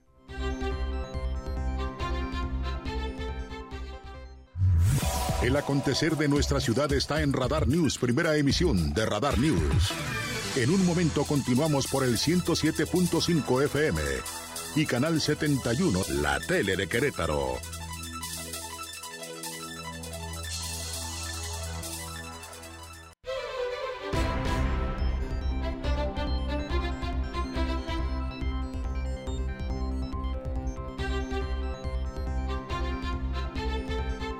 Gracias, las 8 de la mañana con 9 minutos, 8 9. Gracias por sus comentarios, sus opiniones, siempre son importantes para todos nosotros. Y bueno, en días pasados el ayuntamiento en Querétaro, el municipio de Querétaro, aprobó justamente eh, pues un reglamento que obviamente llama la atención y que tiene que ver con la necesidad de ordenar el servicio del ballet parking que por cierto, entre otras situaciones también que se han considerado, bueno, pues tienen prohibido estacionar los vehículos, por ejemplo, en la vía pública, además de otros temas que se trataron justamente en el ayuntamiento capitalino para poder, pues, eh, actualizar, si usted me permite el término, actualizar, pues, esta situación que es parte de la realidad en Querétaro y que tiene que ver con los ballet o las empresas que se dedican al servicio del Ballet Parking. Está en la línea telefónica y le agradezco mucho a Michelle Torres, el regidor síndico justamente del municipio de Querétaro. Mi querido Michelle, te saludo con muchísimo gusto. ¿Cómo estás? Muy buenos días. Muchas gracias, Aurelio. Buenos días. Qué gusto saludarte y escucharte. Y por supuesto, gracias por la oportunidad y a tus órdenes. Al contrario, gracias a ti por tomar la llamada, platicar con la audiencia de Radar News en esta primera emisión. ¿De qué se trata y cuál es la intención, cuál es el objetivo justamente de este reglamento del ballet parking y cuáles serían, si nos quisieras platicar y te lo agradeceríamos infinitamente, mi querido Michel, a ver que la gente conozca, que la gente sepa de qué se trata, cuáles son los derechos y las obligaciones que tienen las compañías o las empresas de ballet parking, pero también nosotros como, como usuarios de este servicio en los centros comerciales, en los restaurantes, en fin, en diferentes espacios y lugares donde se requiere también de este servicio, mi querido Michel Torres, por favor. Sí, sí, por supuesto. Eh, fíjate que eh, primero comentar que el alcalde Luis Nava ha sido un alcalde muy sensible a varios temas que eh, son necesarios darle orden en la, en la ciudad y por supuesto este era uno de ellos. Había que ponerle orden al tema de las empresas particularmente de aquellas que prestan el servicio de ballet parking, pero en general es una reforma al reglamento de estacionamiento que eh, hicimos varios planteamientos en días pasados y logramos la aprobación ya primero en comisión y por supuesto en el cabildo con el apoyo de todos los regidores que formamos parte del ayuntamiento. Y hay varias cosas que, me, gustaría comentar de lo que eh, incluye esta, esta reforma. Por favor, por, favor. Por un lado, sí. por un lado, este, como bien comentas, eh, ahora eh, tienen prohibido las empresas de ballet parking estacionar los vehículos en la vía pública. Deben de contar con cajón de estacionamiento en los establecimientos o con un depósito este, de vehículos a no más de 500 metros del establecimiento. Eh, por, otro lado, también eh, deben de contar ahora los establecimientos con un anuncio, con una placa, en donde quede totalmente claro que eh, los usuarios no están obligados a hacer uso del ballet, porque pareciera que tú llegas a un lugar este, y, estás obligado a darle las llaves de tu vehículo a la persona que, que en ese momento te la está pidiendo. Lo que dice ahora el reglamento es que tú tienes la libertad absoluta de decidir si entregarle o no las llaves de tu vehículo a esa persona de ballet. Si tú decides no entregárselas, esa persona está obligado a señalarte los cajones de estacionamiento este, que tenga el establecimiento en ese momento libre para que te estaciones o bien señalarte en dónde se encuentra su depósito de, vehículos para que tú con toda libertad lo puedas dejar en ese espacio, repito, a no más de 500 metros de, del lugar. Sí. Otro tema importante es que la empresa de Ballet Parking ahora deberá contar con una póliza de seguro para daños y robo a tercero. Lo que sucede ahora es que, este, pues bueno, hemos sabido de algunas experiencias de que se han robado el vehículo, que lo han golpeado y, ha sido un peregrinar para que estas empresas se, se hagan responsables. Ahora este, estamos obligando a que haya una póliza de seguro. Eh, eh, estarán empadronadas las empresas, es decir, vamos a tener un padrón donde vamos a ver perfectamente cuáles son las empresas que prestan el servicio de ballet y que éstas estén debidamente registradas y que cumplan con todo lo que el reglamento y la, propia ley en la materia establecen, es decir, desde su domicilio legal, su RFC, sus contribuciones, que eh, los, los trabajadores tengan seguridad social, este, estarán credencializados los trabajadores del, del ballet. Es decir, la Secretaría de Movilidad va a saber perfectamente quiénes son esas empresas que, y que van a estar registradas, repito, en un, en un padrón. Ahora, por otro lado, también va a haber ya una, una obligación, van a estar vinculadas eh, de manera responsable tanto el establecimiento como la empresa de ballet, porque lo que sucede ahora es que si algo le pasa a tu vehículo, pues de pronto el, el ballet dice, no, pues es un asunto del establecimiento, yo solo le doy el servicio. O a su vez el establecimiento dice, no, pues es un tema del ballet y nadie se hace responsable. Entonces hoy va a haber una, una relación y una responsabilidad compartida entre el establecimiento y la empresa de, de ballet. Correcto. Ahora, eh, dime, dime, dime, dime, adelante, adelante. Sí, dime, Michelle, está bien, adelante. También comentarte que eh, otras modificaciones que hicimos es que, eh, por ejemplo, cuando tú vas a, a, una plaza o a un hospital y te entregan tu boleto, el boleto por extraviarlo aproximadamente te costaba alrededor de 200 pesos que son como dos UMAS. Ahora lo bajamos a una UMA, es decir, si tú llegas a perder tu boleto, este va a costar alrededor ahora de como de 95, 98 pesos, este, no más. Y por otro lado también, ya eh, en el caso, por ejemplo, de los, repito, de los hospitales nuevamente, tú tenías que, que, tu boleto tenía que ser sellado por el consultorio y luego tenías que ir a validarlo para que se hicieran efectivas las dos horas. Ahora va a ser suficiente únicamente con el sello del eh, consultorio para que te hagan efectiva las, las dos horas. Por otro lado, también comentarte que en el mes de diciembre la Secretaría de Movilidad estará convocando a reuniones de trabajo para también establecer ya las, los costos por uso de ballet. Eh, y estamos pensando que el costo no va a ir más allá de entre 20 a 50 pesos este, pero ya le vamos a poner un tope a la tarifa.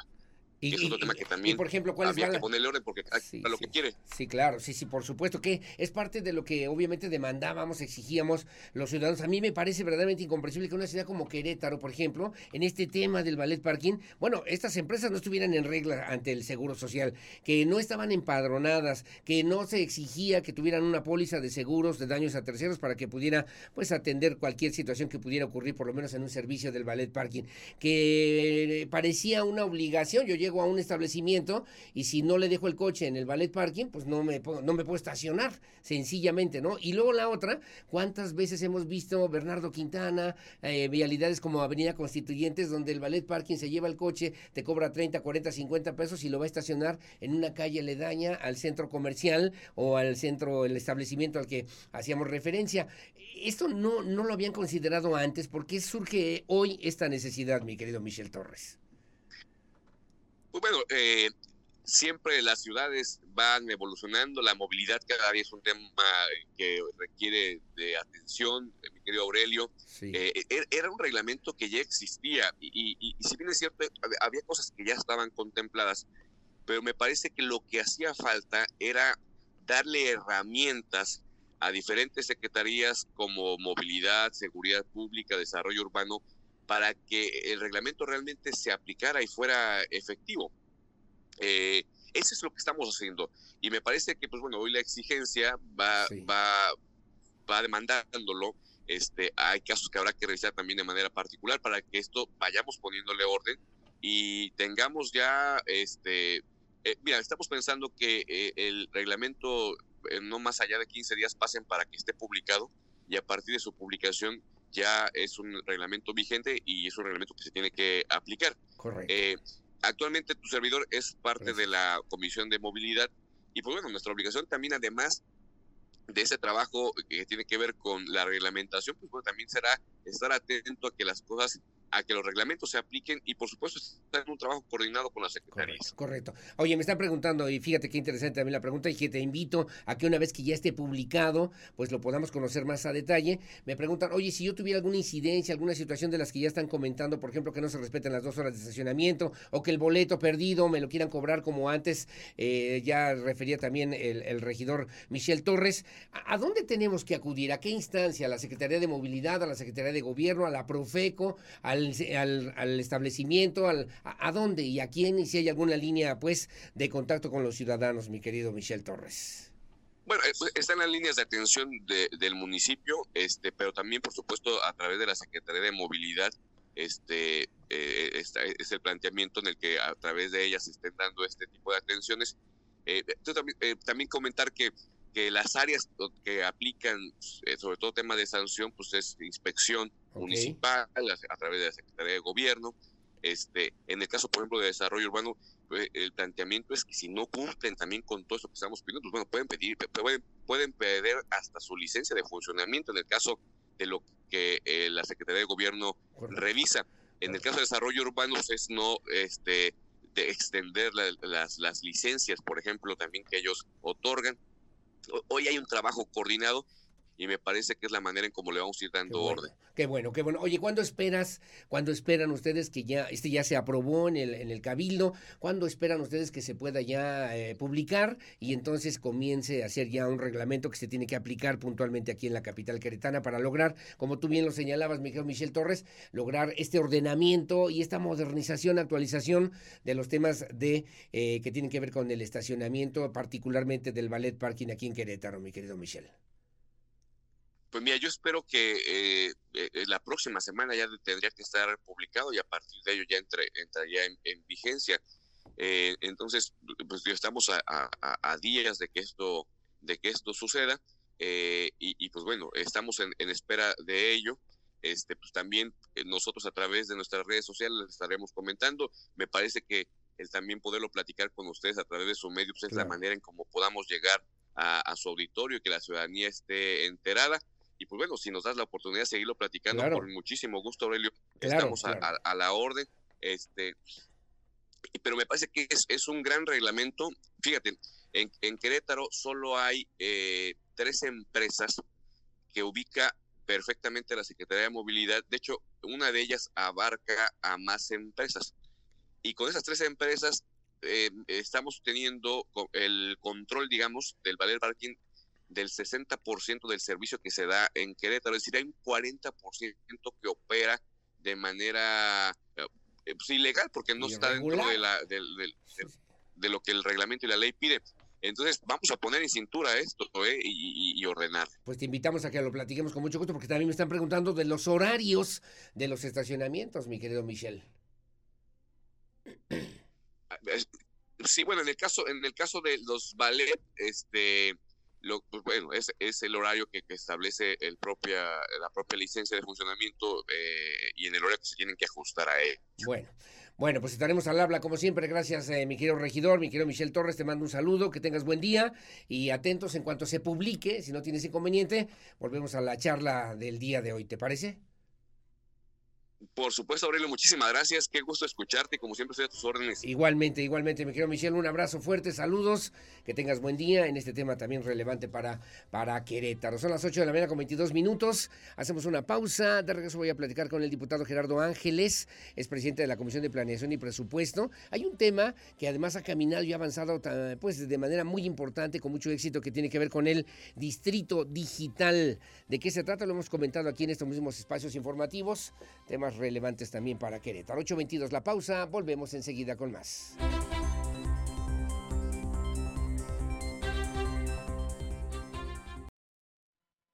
La entrevista a Radar News. Bueno, muchísimas gracias. Son las 8 de la mañana con 29 minutos. Muy amable y gracias por seguir con nosotros. En días pasados le dábamos cuenta justamente en este espacio informativo, pues de esto que significa hoy por hoy Distrito Querétaro, este distrito digital Distrito Digital que ha impulsado desde hace ya eh, pues algunos años el, el, diputado Gerardo Ángeles Herrera. Él es el presidente justamente de la Comisión de Planeación y Presupuesto del Congreso del Estado, pero se ha metido en este tema de apoyar a estos pequeños empresarios, a estos pequeños negocios, a estas personas que no tienen un logotipo, que no tienen redes sociales, que no tienen una capacitación en mercadotecnia, y etcétera, etcétera. Y ellos, él, él ha ido atendiendo justamente esta realidad y esta necesidad que a propósito, esta misma semana, presumía ya el diputado Gerardo Ángeles de que había empezado con 10, con 20, llegó a 50, que era el objetivo que se había planteado originalmente, a tener ya 500 personas, 500 empresas, 500 familias, 500 historias de éxito que se han ido consolidando justamente a través de este distrito digital. ¿Cómo estás, mi querido Gerardo? Buenos días. Estimado Aurelio, con gusto de saludarte. Siempre es un placer venir a platicar contigo. Al contrario, primera disculpa que estábamos medio retrasados de tiempo y estamos apurados, pero con mucho gusto para poder ofrecer a la, audiencia en Querétaro justamente lo que significa hoy por hoy Distrito Digital. Comenzó como algo que se podía hacer entre un grupo menor de empresarios o de empresas queretanas, Gerardo. En marzo del 2020, Aurelio, llega la pandemia, el COVID, todo lo que ya conocemos. Seguíamos con los recorridos en calle, veíamos en el quinto distrito que empezaban a cerrar las puertas, los negocios y me decían, oye, Jera, estoy tronando un mes, dos meses, dos meses confinamiento, con el equipo nos juntamos y dijimos, ¿qué hacemos? ¿Cómo ayudamos? Transformamos a nuestro equipo, hicimos algo como me gusta mucho la palabra disruptivo, algo diferente, y entonces dijimos, vamos a entrarle a un tema de capacitación, un tema de digitalización de los negocios para ayudarles a vender en línea, que es lo que no hacían. Sí, claro. Lo subimos a los principales buscadores y dijimos, vamos por 50 en el distrito 5. Antier celebramos 500 en los siete distritos de la capital. ¡Qué maravilla! De verdad es un caso de éxito. Los testimonios están ahí en la página www.distritodigital.com.mx y de verdad la gente no solamente se va contenta con las capacitaciones y con el aprendizaje, sino nuestro objetivo fundamental es que vendan más, ninguno otro.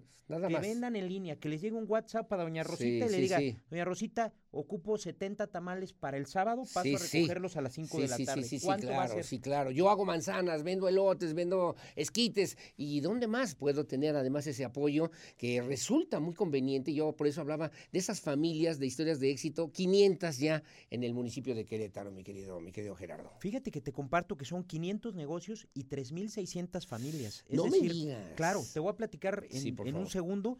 Doña Rosita tiene una menudería. En esa menudería, hoy, después de que Distrito Digital le ha ayudado a vender más, tiene a su hijo, a su sobrino José Ramón, que en una motocicleta reparte el menudo, las enchiladas, las tostadas a las colonias cercanas, pero además ya trabaja su hermana y su sobrina en la cocina. Cuatro o cinco familias de una menudería en un negocio del quinto distrito. Sí, sí, sí, claro. Quiere decir que es, el impacto es mucho mayor. La verdad estamos muy contentos, sí presumimos este proyecto porque estamos convencidos que seguirá creciendo. Aurelio, vamos por mil. Cuando me dijeron a mí, este 50. Pero tú me, dijiste aquí, voy por 50. Se me hacía lejanísimo. ¿Cómo llegar a 50? Porque necesitas la confianza de la gente. Nosotros los llevamos de la mano de 0 a 100. Lo único que tienen que hacer es, meterse a la página, meter cuatro o cinco datos muy básicos, distritodigital.com.mx, su nombre, su teléfono, dónde está ubicado su negocio, la dirección de su negocio, y a partir de ahí todo lo demás lo hacemos nosotros hasta que estén arriba de los principales buscadores en Internet. ¿Qué significa esto, Aurelio? Que el sábado que estás tú en la tarde ahí con tu familia, con, tu, eh, tus amigos y dices, oye, alitas ricas cerca de mí y unas pizzas, y te va a salir la pizzería de Juan Carlos, que está en la colonia magisterial, y a lo mejor de ahí vas a hacer el pedido. De qué eso padre, se trata. Qué padre, que además ustedes vinculan, y que ese es lo importante justamente de Distrito Digital, a estas plataformas como Google Maps o también Google Business, que obviamente se, se, generan estas alternativas y oportunidades de negocios muy importantes, que ahorita sea la cuenta, son 500... 500 empresas o negocios, ¿no? O marcas, digamos. 3.600 familias. Y si le multiplicamos por cuatro miembros de familia, estamos hablando más o menos de 12 mil, un universo de 12 mil personas que se han incorporado, que se han inscrito ya en esta misma dinámica del distrito digital, mi querido Gerardo. Sí, porque acordémonos que los pequeños negocios, tú cuando vas eh, a la colonia Aragón, a, la Lázaro Cárdenas, a Lomas de Casablanca, vas a llegar a la pollería de Leti, que además es una persona extraordinaria que se para a las 3 de la mañana, que le echa todas las ganas, que su cortina la abre a las 5 y que en la tarde todavía le echa la mano a sus hijos para seguir avanzando en los temas particulares de su escuela. Tú llegas y ahí está el sobrino, el primo, el hermano, todos con alguna actividad que tiene que ver con el negocio. Uno se encarga de limpiar, otro de llevar las cajas, otro de traerlas, otro de entregar. Entonces el impacto de verdad en, en materia familiar es, es enorme. Y estamos convencidos que si mejoramos el ingreso de una familia de nuestro distrito y del municipio, mejoramos su calidad de vida en todos los sentidos. Sí, claro. Ahora yo estaba, te estaba comentando antes de entrar a la entrevista, ¿no? Mi, el amigo plomero el día de ayer, don Jesús, que le mando saludos, por cierto, ahí en Menchaca, y le decía yo, bueno, usted, don Jesús, no se anuncia en ningún lugar, en ninguna, ninguna parte. No, no, no, yo nomás le doy mi teléfono y así, así me voy trabajando, y así me va saliendo la chama. Puede potenciar todavía estas posibilidades, Gerardo. Muchísimo. Nosotros, el evento que tuvimos, entregamos unas tarjetas inteligentes, tarjetas de presentación que son de última generación, rotuladas y con un código QR. y lo que pasa es que tú llegas con, el mismo plomero y le dices, oiga, este, ¿y qué otros servicios da? Ah, mire, ponga su teléfono aquí. Al acercar su teléfono, te abre su, su, página de internet que está dentro de Distrito Digital para decirte su teléfono, su ubicación, los servicios, los costos de su trabajo. Sí, sí, sí, claro. Es decir, revoluciona. Ahí te va otra familia que también hace botanas, hace manzanas, hace lotes, hace esquites y está exactamente en la misma situación y todos ellos podemos apoyarlos, podemos ayudarles. Las capacitaciones son muy prácticas, Aurelio. No vamos a dar choros mareadores que no le sirvan a nadie. Sí, sí, sí. En 45 minutos te sales sabiendo tres o cuatro puntos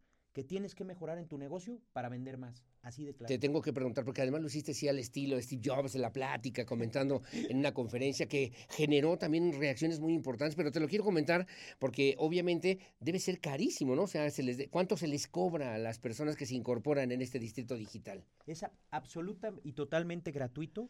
Todo mi equipo de trabajo ha evolucionado. Los muchachos que salíamos a calle a tocar puertas, hoy se encargan de hacer algunos temas de digitalización. Tenemos diseñadores, tenemos fotógrafos.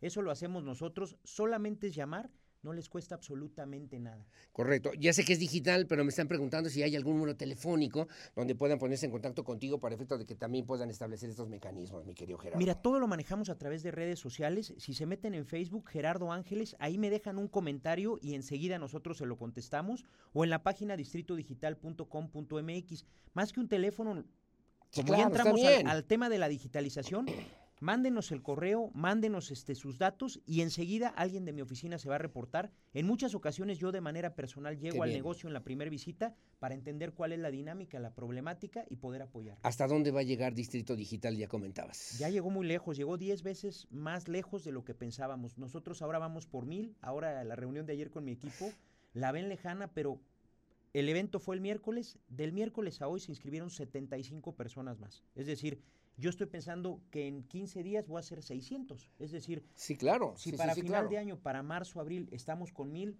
será un logro extraordinario. Pues enhorabuena, que así sea y además que sirva justamente porque son las opciones.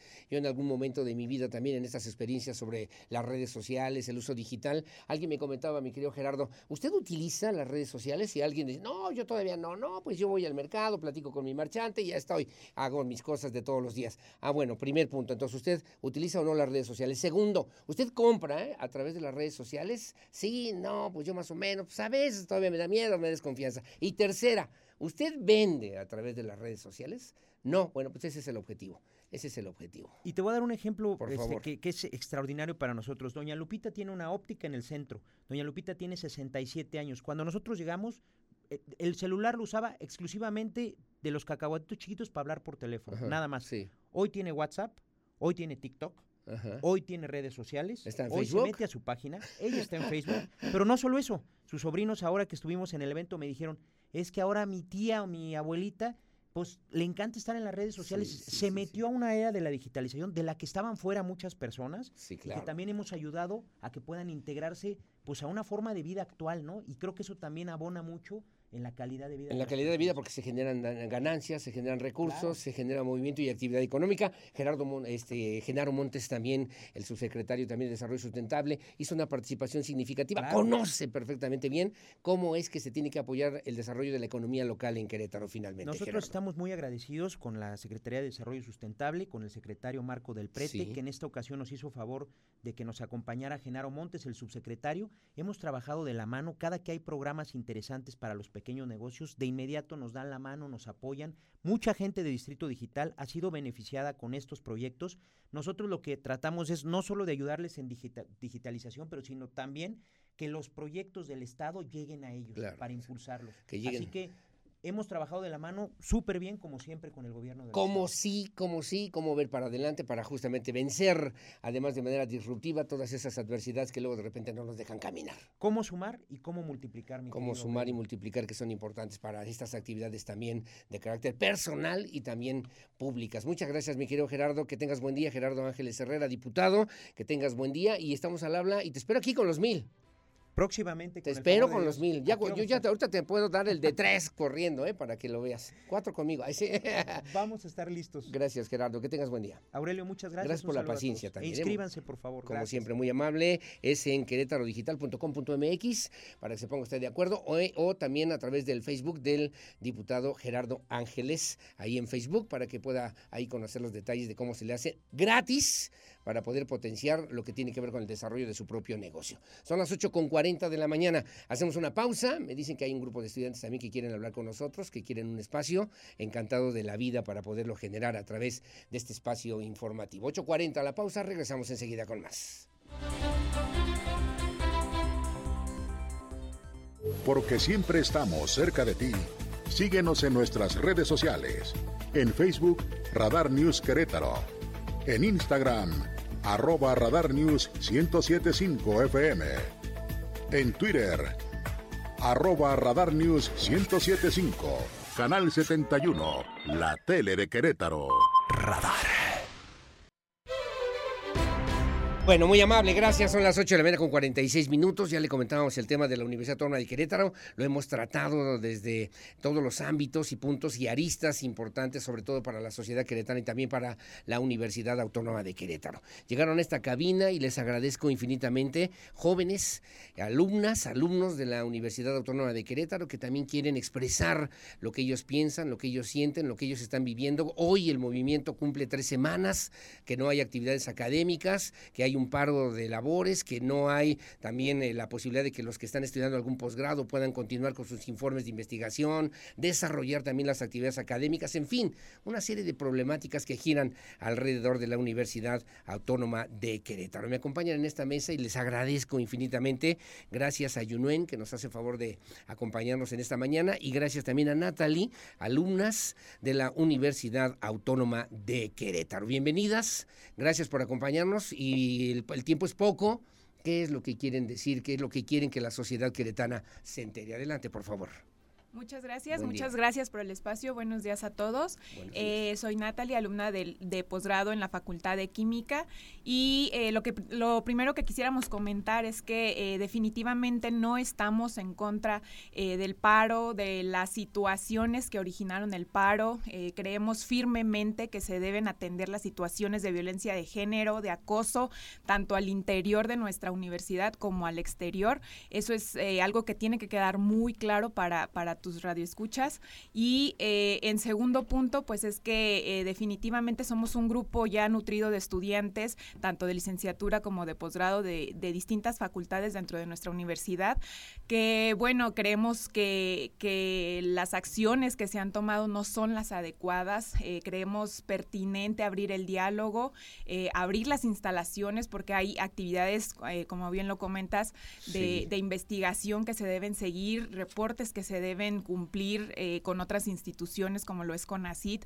Entonces, eh, creemos firmemente en, en, esta situación que alentó el paro, sin embargo, pues eh, creemos pertinente abrir el diálogo y es por eso que hemos conjuntado, hemos conformado este grupo de estudiantes que, que, pues compartimos esta idea, estos ideales de abrir el diálogo, abrir el diálogo y no condicionarlo a la, a la renuncia de estas cuatro personas, ¿no? O sea, debemos dialogar creemos firmemente en eso. Correcto, entonces de acuerdo con lo que significa justamente esta lucha en contra de la violencia de género, que de alguna manera fue lo que originó esta movilización, este paro de actividades. Y la segunda, que haya urgentemente ya una mesa de diálogo, que haya acuerdo, que haya respeto y que abran la Universidad Autónoma de Querétaro. ¿Cuál sería tu postura, mi querida Junuen?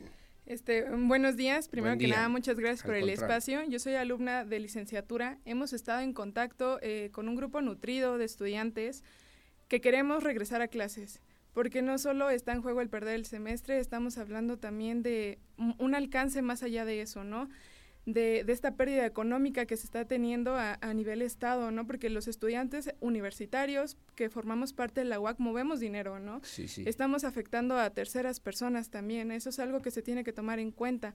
Estamos abriendo esta invitación a aquellos que no han alzado la voz, que no hemos sido escuchados completamente. ¿No? Porque muchos se mantienen al margen del movimiento, pero no debe de ser así. No son los únicos. Habemos más personas que queremos que se atiendan las demandas que se piden, pero también queremos que las puertas de la universidad se abran resolver los problemas a puerta abierta. Que haya diálogo, que haya respeto, que haya acuerdo, que avance pues esta situación. Exactamente, no podemos estar estancados porque si no, acta, no actuamos no hay avance y eso nos perjudica a todos en falta, tiempos. Falta respeto, falta confianza, ¿qué falta para que pueda haber un arreglo? ¿De qué se trata? Falta comunicación, sí, no, no se nos comenta de todas las decisiones que se toman, se, se dice hablar por todo el cuerpo estudiantil, pero eh, hablando por el grupo que tenemos, no, no es así, no todos estamos de acuerdo con el actuar que se está teniendo. Natalie, yo llevo la cuenta, la universidad va el día de hoy, tres semanas, 24 días contando los fines de semana, hemos hecho la cuenta de 9 millones de pesos al día, 207 millones de pesos ha costado al día de hoy este paro de actividades, más lo que se acumule esta semana. Y además de, como tú ya también señalabas, Natalie, eh, además del riesgo de lo que significa perder el semestre, lo que significa también algunos estudiantes y alumnos que están vinculados con instituciones de, de educación y de evaluación a nivel superior, por ejemplo, como el CONACID, en la que tienen que entregar también reportes de actividades. ¿Hasta dónde y cómo se tendría que resolver esta situación, Natalie? Es correcto lo que mencionas. Eh, yo, bueno, como vocero, vamos a decir, de los estudiantes de posgrado, pues es esta incertidumbre de tanto trámites administrativos que tienen que ver con la entrega de becas como la entrega de informes.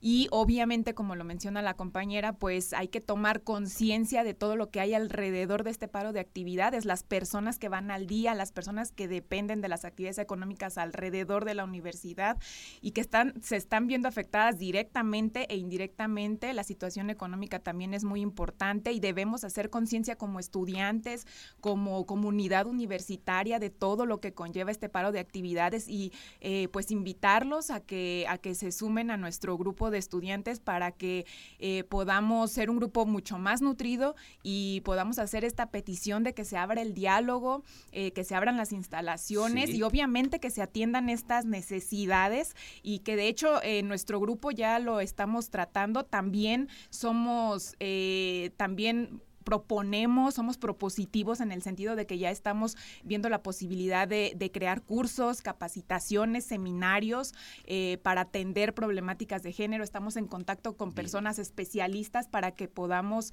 eh, atender esta situación al interior de la universidad y obviamente también para la comunidad en general. Son las 8.53 de la mañana, pero yo no voy a preguntarte finalmente, obviamente, sobre esta perspectiva. Se había hecho el planteamiento de que hubiera clases digitales y también dijeron que no iban a aceptar las clases vía digital. ¿Cuál es la opción? ¿Qué falta? ¿Voluntad? ¿Cuál es la opción para resolver esta problemática ya de manera definitiva en la UAC hoy? Pues unirnos. Esto, esto se trata de unión. Empezó por estudiantes y se puede mover por estudiantes. Entonces, es, es, lo que nosotros queremos hacer, esa invitación a la comunidad estudiantil que no, que no ha alzado la voz. Nos pueden contactar, tenemos un correo electrónico, es alumnos por el diálogo arroba gmail.com. Alumnos por el diálogo arroba gmail.com. Ok. Es correcto. Igualmente queremos manifestar que se nos tome en cuenta como grupo que ya quiere abrir las puertas de la universidad para la próxima mesa de diálogo que exista entre eh, paristas y, la universidad. O oh, correcto. entonces, si hay diálogo entre paristas y rectoría, también quieren estar ustedes. Exactamente, que seamos escuchados. Intereses políticos, intereses externos a la Universidad Autónoma de Querétaro, ¿no los vislumbran ustedes finalmente de alguna manera, mi querida Natalie?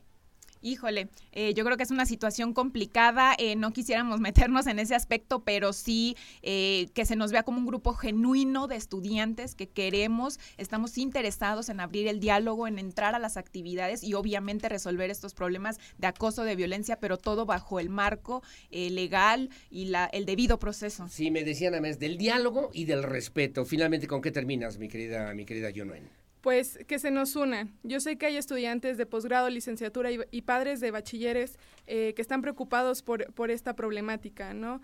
No estamos solos, nuestra voz está siendo escuchada y es lo que queremos, ¿no? Regresar a clases, resolver esta problemática, pero a puertas abiertas. Que así está, que así sea, aquí está el espacio abierto para todas las voces, abierto también para la comunidad de cualquiera, de cualquiera eh, idiosincrasia o de cualquier eh, facultad o de cualquier nivel que puedan expresar esto que también quieren decir y quieren que la sociedad queretana también se entere. Como siempre, muchas gracias por estar con nosotros. Muchísimas gracias, por el respeto y mi admiración. Muchas gracias. Esperemos un segundo y ahorita ya nos levantamos. Muy amable gracias. Ya nos vamos. Solamente antes de despedirnos, Tauro Espectáculos presenta segundo serial novilleril, Campo Bravo en San Juan del Río. Este sábado 22 de octubre, cuatro y media de la tarde, novilleros José Alberto Ortega, Alejandro Moreno, Emiliano Robledo y Daniel Esquivel, con cuatro toros de Espíritu Santo. Ventas de boletos en el restaurante Campo Bravo, ahí en San Juan del Río, o bien a través del WhatsApp en el 442-880-6575. Tengo un pase doble para la gente que nos llama en el WhatsApp en el 442-592-1075 y que quiere ir a los toros a San Juan del Río este próximo sábado 22 de octubre a las cuatro y media de la tarde. Ya nos vamos, gracias Pierro Hernández en la producción digital, gracias a Regina Martínez, gracias a Lucía Peñanaba en la coordinación general informativa. Paciencia, serenidad, respeto y orden para que además podamos resolver y ayudar y coadyuvar en esta solución de este conflicto en la Universidad Autónoma de Querétaro y hoy a las 11 de la noche también con las obras de Paseo 5 de febrero para que por favor seamos conscientes de esta realidad que hoy por hoy vive Querétaro. Hasta mañana, hasta lunes. Soy Aurelio Peña, que tenga buenos días y hasta la próxima.